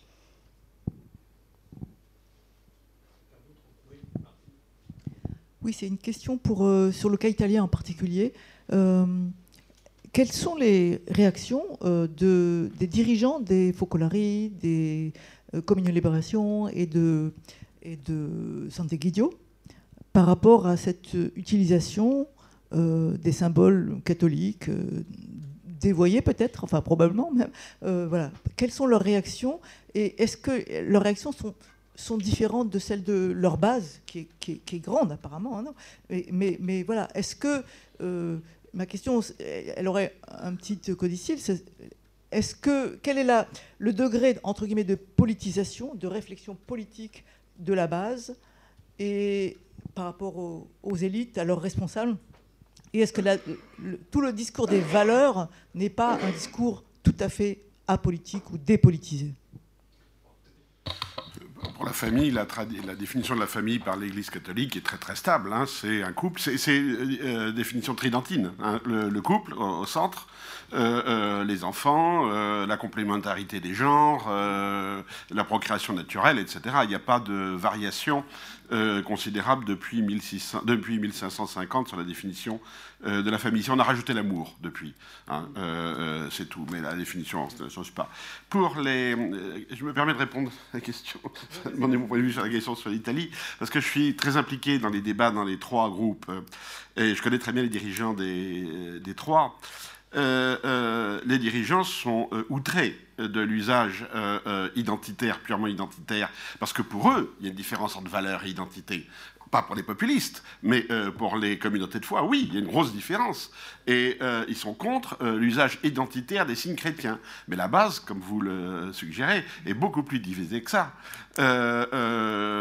chez les communions libérationnés, bon, c'est Monseigneur Caron qui a clairement dit nous ne devons pas tomber dans le piège de l'identité. Mais quand je fais des conférences chez eux, à la base, je peux vous dire que c'est beaucoup, beaucoup plus partagé. Euh, Sant'Egidio aussi, il euh, y, a beaucoup moins de curés à Sant'Egidio. En fait, bon, mais il y a des, prêtres quand même qui ont des paroisses. Et ce qui remonte de leur paroisse, euh, c'est à la sortie de la messe, les gens qui disent il n'y a qu'à couler les bateaux. bon, les Focolaris, eux, sont beaucoup plus spiritualiste, si je peux dire, donc beaucoup moins impliqué dans, euh, plus internationaliste, beaucoup moins impliqué dans la vie euh, euh, politique italienne. Mais oui, oui, la base ne suit pas avec enthousiasme l'appel à aimer son prochain lointain, hein, c'est clair. Du coup, je, vais reprendre sur, l'Italie. je, suis tout à fait d'accord qu'il y a cet aspect-là. Une chose que je n'ai pas pu préciser, c'est qu'en fait, c'est quand même le gros des associations qui aident les migrants en Italie sont des associations catholiques. Donc il y a effectivement, euh, quand on dit couler des bateaux, c'est pour qu'ils n'arrivent pas en Italie et qui ensuite ne soient pas aidés par des associations catholiques. Donc là, vraiment, il y a une différence euh, très forte entre les catholiques qui sont, euh, en gros, par exemple, c'est la Caritas qui, depuis les années 90, fait les rapports sur l'immigration. C'est pas l'État italien qui s'en est occupé d'abord. C'est l'Église avec ses moyens, son organisation, etc. Ou les syndicats qui ont intégré les immigrés dans leurs problématiques, enfin, les syndicats catholiques et autres euh, qui, euh, dans leurs problématiques. Donc là, vraiment, il y a une opposition euh, très forte entre effectivement toutes les personnes qui répondent au magistère de l'Église, enfin vraiment qui répondent à la hiérarchie catholique, et plus encore avec le pape François. Il faut bien dire que le pape François, c'est une sorte de, si j'ose dire, de chiffon rouge agité devant la face des, des légistes. Alors, après, sur le degré de religiosité, en fait, le problème, c'est que le degré de religiosité, c'est, euh, j'irais presque dire, c'est un degré d'hypocrisie. Parce qu'en fait, si vous voulez, quand on regarde, euh, bon, dans les sondages, c'est pas très clair, mais les sondages actuels, il y a un tout petit surcroît de gens qui disent qu'ils vont à la messe une fois par mois parmi les électeurs léguistes. Il n'y a pas des gens qui disent jamais, et pas les gens qui disent qu'ils vont toujours. Mais en fait, c'est du déclaratif. Donc là, ça peut être complètement identitaire. Vous dites oui, euh, je vais une fois par mois, mais en fait, vous y allez euh, peut-être à, Noël et à Pâques et encore. Euh, vous faites bon. Donc, alors après, moi, je, j'insisterai aussi quand même sur cette différence morale et valeur.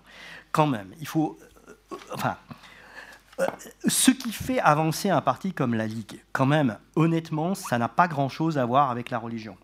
Et c'est vraiment, je citerai un peu la phrase de Brecht, hein, c'est d'abord manger et ensuite la morale.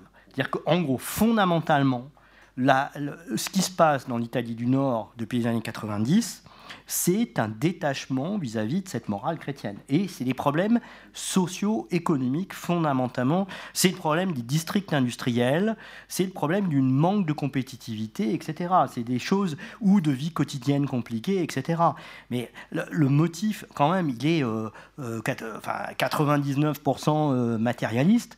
Et euh, la religion, si j'ose dire, comme dirait euh, Pareto, c'est une dérivation. C'est, on, se donne un, lustre religieux pour pas dire qu'en fait, on est euh, vraiment dans l'égoïsme matérialiste le plus, comment dire, le plus postmoderne, le plus détaché de toute spiritualité qui fasse sens.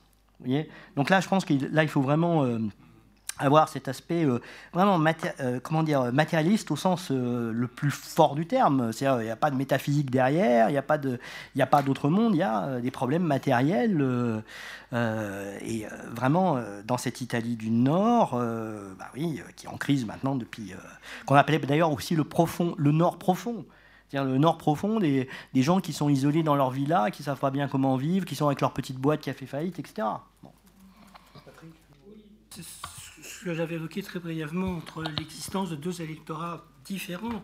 C'est l'électorat néo-prolétariat qui était finalement commandé par, euh, par une problématique économique. Les, Américains ont formulé une, euh, manière, le, le, comportement électoral des classes prolétariennes est fondé sur l'optimisation du gain.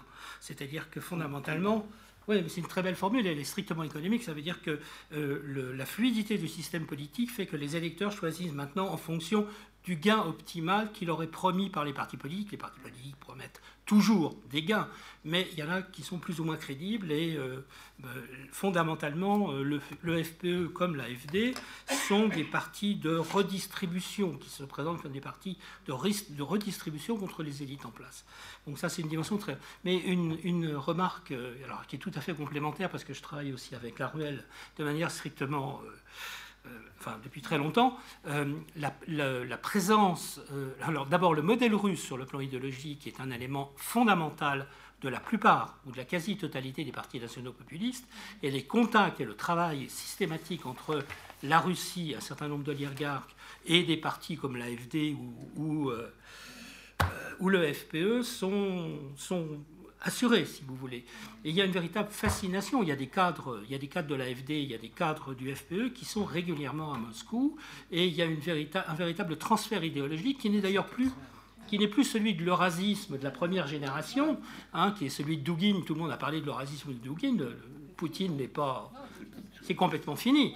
Mais par contre, la présence, euh, enfin le la manière dont le FPE présente le modèle russe, qui est tout à fait fascinant, c'est exactement ce que vous avez dit. La Russie est un fanal qui va transformer et créer une nouvelle Europe. Et c'est pour ça qu'on doit lui donner en gain la, la, communauté russe. Ça veut dire aussi les pays, euh, hein, les pays baltes. Entre autres, oui. ça va jusqu'à la Bulgarie, ça va très loin. En fait, on n'est pas dans des mêmes contextes politiques en Italie et en Russie. Je, disais au début que Vladimir Poutine, ce qu'il souhaite, c'est la dépolitisation du peuple russe. On n'est pas, enfin, il y a une vraie dépolitisation. Et donc, du coup, ces valeurs morales qui sont mises en avant, elles sont sans doute liées aussi à ce contexte-là. c'est pour ça qu'on peut peut-être pas totalement comparer, pour cette raison-là. les systèmes politiques ne se construisent pas du tout de la même façon. Donc ça, c'est la première chose. Deuxième chose, par rapport à, l'histoire du Kulturkampf, euh, c'est compliqué. Euh, je pense que là, il y a une différence quand même entre l'Église catholique polonaise et euh, l'Église russe. le rapport au communisme n'était pas le même en Russie et en Pologne. Et les, les, élites religieuses dont je vous parle, c'est des élites qui étaient bien implantées dans le système russe communiste alors, c'est pour ça que c'est sans doute un petit peu compliqué. Moi, je crois, en fait, euh, pour la question russe, je crois qu'il y a vraiment une continuité dans, euh, continuité dans les valeurs soviétiques, et post-soviétiques plus qu'on ne le pense. Il a pas, on n'est pas l'opposition au monde occidental, au monde occidental, elle est entre autres nourrie par cet héritage-là et c'est sans doute lié d'ailleurs à, cet imaginaire dont je vous parlais tout à l'heure, qui est un imaginaire où puise à la fois le pouvoir politique et le pouvoir, euh, religieux. Il y a sans doute, on ne peut pas parler de l'Église orthodoxe russe, euh, je pense qu'on ne peut pas parler de toute Église de façon homogène, euh, mais l'Église orthodoxe russe, c'est un monde. il y a plusieurs tendances, voilà. Donc moi, je vous parlerai de la tendance Kirill. Et la tendance Kirill, elle, insiste beaucoup sur cette continuité, tout simplement parce que, euh, qu'elle est dans sa rhétorique, il puise un imaginaire où puise aussi Vladimir Poutine, qui est, il y a continuité entre les valeurs communistes et, euh, les, valeurs religieuses, spirituelles et morales. Aujourd'hui, il l'a dit très récemment encore. C'est que c'était, c'est son leitmotiv. Donc, on n'est pas tout à fait dans les mêmes choses, mais c'est vrai que c'est intéressant de voir qu'il y a une sorte de, de convergence paradoxale euh, dans les mêmes luttes contre les, contre les valeurs euh, euh, libérale de la part de l'Église catholique euh, polonaise et, de, l'Église russe, alors qu'elles ne viennent pas du tout de, même, à mon avis, de même contexte. Enfin, c'est ce que je répondrai aujourd'hui, mais je, trouve vraiment votre remarque intéressante. Je vais continuer à y réfléchir. Voilà, question ici.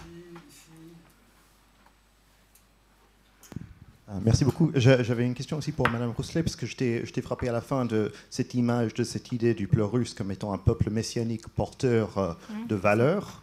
Hum, et donc, euh, de ce fait que le référent orthodoxe ne serait pas seulement identitaire, mais aussi accompagnant, euh, qui s'accompagnerait d'un ordre moral.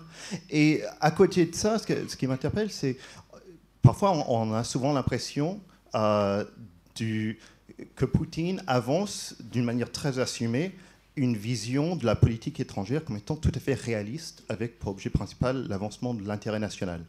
Et souvent, pour cela, on, pense que la, politique russe est tout à fait cynique à l'international. Mhm. Et donc, la question que, je voudrais vous poser, c'est est-ce que finalement, est-ce qu'il y a une tension là? Est-ce qu'il y a un, travail de réconciliation qui doit se faire entre ces deux pôles, soit dans le discours de, de Poutine ou dans l'identité nationale?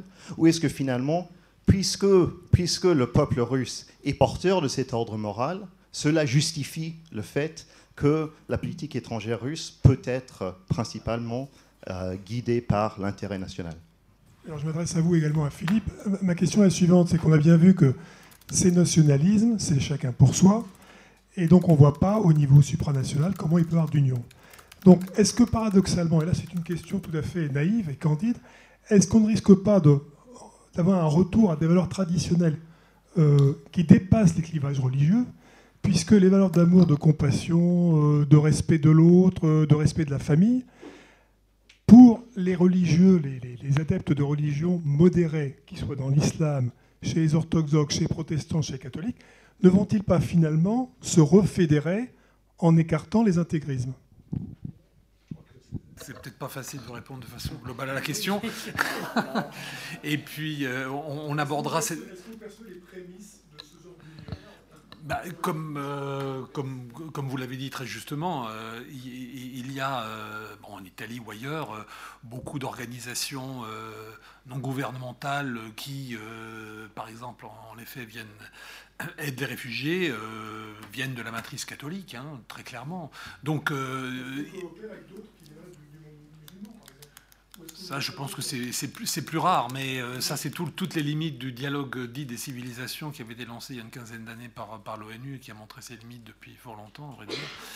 Euh, mais non, je, pense que, enfin, il me semble, euh, je ne sais pas ce que, je ne me permets que de me donner l'analyse qui est, la mienne.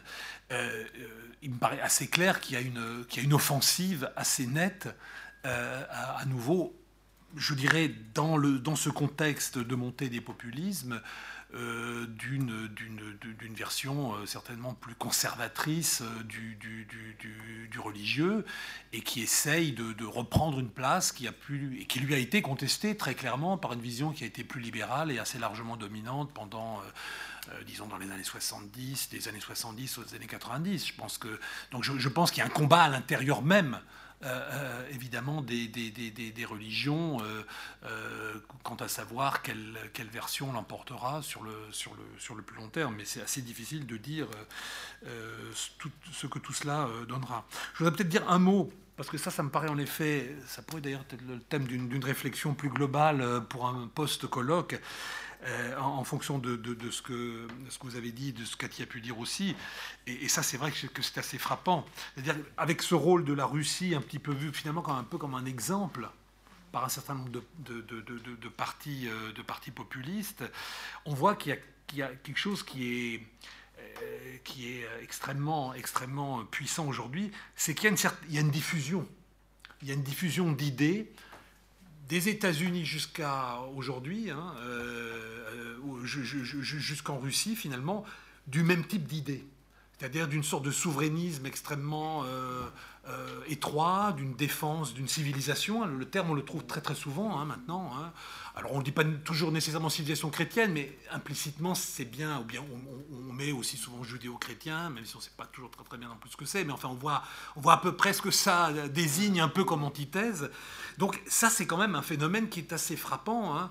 Euh, c'est que le, paradoxe, c'est que finalement tous ces nationaux populistes quelque part sont dans du spécifique, mais qu'en même temps leurs idées se, se, diffusent à une échelle internationale. Donc là, il y a une sorte de contradiction assez forte, ce qui, m'inclinerait à penser que euh, il y a une limite aussi à cette possibilité d'union de ces, de, ces nationaux populismes, parce qu'in fine, euh, il, y a, des moments où leurs intérêts vont évidemment euh, diverger fortement, ça ne peut pas être autrement. Pour le moment, ils sont unis, disons, dans l'adversité, et on voit bien la diffusion de ces idées, mais bon, il, me semble qu'en même temps, il y a peut-être un peu de limite dans cette, dans cette logique-là il y, a, un certain nombre, il y a un certain nombre de textes théoriques qui effectivement circulent en Europe. Hein. Il ne faut pas, faut pas croire que les positions euh, de l'AFD ne sont pas lues par les voisins. Mais il y a un certain nombre de textes sur l'eschatologie et la fonction de l'eschatologie, euh, qui sont très intéressants, qui disent qu'effectivement, euh, le nationalisme intégral, tel qu'on pourrait l'imaginer, un retour au nationalisme intégral, est facteur de guerre.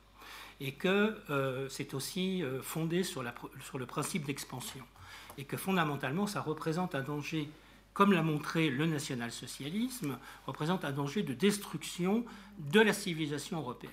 Donc il y a une réflexion sur, et là on retourne sur la problématique russe, la nécessité de fonder une Europe sur un mythe commun. Et là, il y a tout un débat, effectivement, sur la fonction de l'eschatologie, et qui est aussi une fonction anti-religieuse, parce que c'est une eschatologie de remplacement qui est, offerte pratiquement aux militants, en leur disant le judéo-christianisme a vécu son temps, il n'a pas été capable de bloquer les nationalismes, il a parfois servi les nationalismes. Nous offrons un autre modèle qui n'est pas, pas forcément la race blanche, mais derrière on voit très bien ce que ça veut dire. Et, euh, et là encore une fois, on, retrouve le message de Poutine parce qu'il est complètement formulé. Et comme ces gens sont à la recherche d'un modèle idéologique, eh ben, ils trouvent effectivement dans la dimension, je dirais, nationale, mais aussi impérialiste de, et anti-impérialiste aussi de la Russie. Il y a, ces deux composantes. On est frappé, si vous voulez, à la fois euh, sur l'idée que la Russie peut, a droit à une expansion euh, géopolitique normale due à la présence de populations russes, euh, et les États-Unis sont présentés comme une puissance impérialiste, et l'élément anti-impérialiste par définition, c'est la Russie. C'est fascinant. qui posé Ah non, vous êtes là. Euh, donc, en fait, c'était pour, ben, revenir à, ce, que, vous disiez. En fait, euh, je ne pense pas qu'il y ait une tension entre euh, la politique étrangère, la défense de l'intérêt national et la position orthodoxe russe à l'international aujourd'hui. en fait, le, principe civilisationnel, il a été mis en avant par, par Kirill bien avant Vladimir Poutine, c'est lui qui a écrit les premiers textes sur euh, le principe, les principes civilisationnels, fin des années 90, début des années 2000. et où en fait il y a une pluralité de civilisations à défendre contre l'homogénéité de l'idéologie libérale. Donc on, est là complètement dans, euh, donc aussi dans le principe évoqué aujourd'hui par Vladimir Poutine. C'est pour ça que je vous dis, je ne sais pas qui influence, qui influe sur qui. Euh, je pense qu'il y a ce fameux euh, grand concile pan-russe où se réunissent les élites politiques et religieuses et économiques d'ailleurs depuis le début des années 90 toutes ces idéologies-là, elles se fabriquent dans, dans, ces lieux-là. voyez Mais il y a une chose qui est intéressante, euh, c'est donc, il y a une affinité euh, entre, les deux. Mais ce qui, moi, ce qui me paraît important de signaler, c'est que cette vision d'expansion euh, de, de la Russie aujourd'hui, elle oblige, elle a obligé l'Église orthodoxe russe à repenser sa place dans le monde global. Il ne faut pas oublier quand même, alors là, on ne va pas faire de la théologie, mais il ne faut pas oublier les principes ecclésiologiques de cette Église, euh, qui est quand même fondamentalement marquée par la tradition, par la nation. Comment est-ce qu'on fait quand on est une Église qui s'est construite théologiquement de cette façon-là, quand il faut s'inscrire dans le monde global? Eh bien, elle a été obligée de le faire. Et c'est là qu'est la tension. Et c'est fichtrement intéressant de, travailler sur cette nouvelle définition de la tradition, comment la tradition, qui était avant la tradition dans, le périmètre de la Russie, comment la tradition maintenant, et eh ben, on va la chercher jusque chez nous, en France. En fait, les saints, et là, à nouveau, le marquage, c'est les saints. Les saints, euh, Sainte Geneviève, euh, Saint Patrick, euh, tous, les, saints d'avant, d'avant, d'avant le schisme, ce sont nos saints orthodoxes. Donc la tradition russe, elle n'est pas seulement là-bas, elle est aussi ici. Et nous, Russes orthodoxes, on a vocation, j'ai des textes là-dessus, je ne vous invente pas n'importe quoi, et nous, Russes orthodoxes, nous avons vocation à protéger la civilisation chrétienne, à la protéger à travers justement cette, cette tradition qui n'est pas que, qui n'est pas qu'en Russie. Donc il y, a une, il y, reterritorialisation de la tradition qui permet précisément de concilier cette ecclésiologie qui est, voilà, qui fondatrice de l'Église, avec cet enjeu majeur qui est euh, la place dans le, dans le monde global. Donc ça, c'est un des points, mais vous voyez, c'est là que s'opère la, la, tension. Euh, voilà. Après, il y a sans doute d'autres logiques qui peuvent entrer en ligne de compte. Je crois qu'on va rester là pour ce matin. Merci beaucoup à, tous les membres de de cette euh, table ronde et euh, merci aussi à l'assistance. Et on se retrouve donc à 13h30 euh, pour la table ronde numéro 2 sur l'alimentation du populisme par le, religion, le religieux, pardon, où on parlera des États-Unis, de la Pologne et de la Turquie.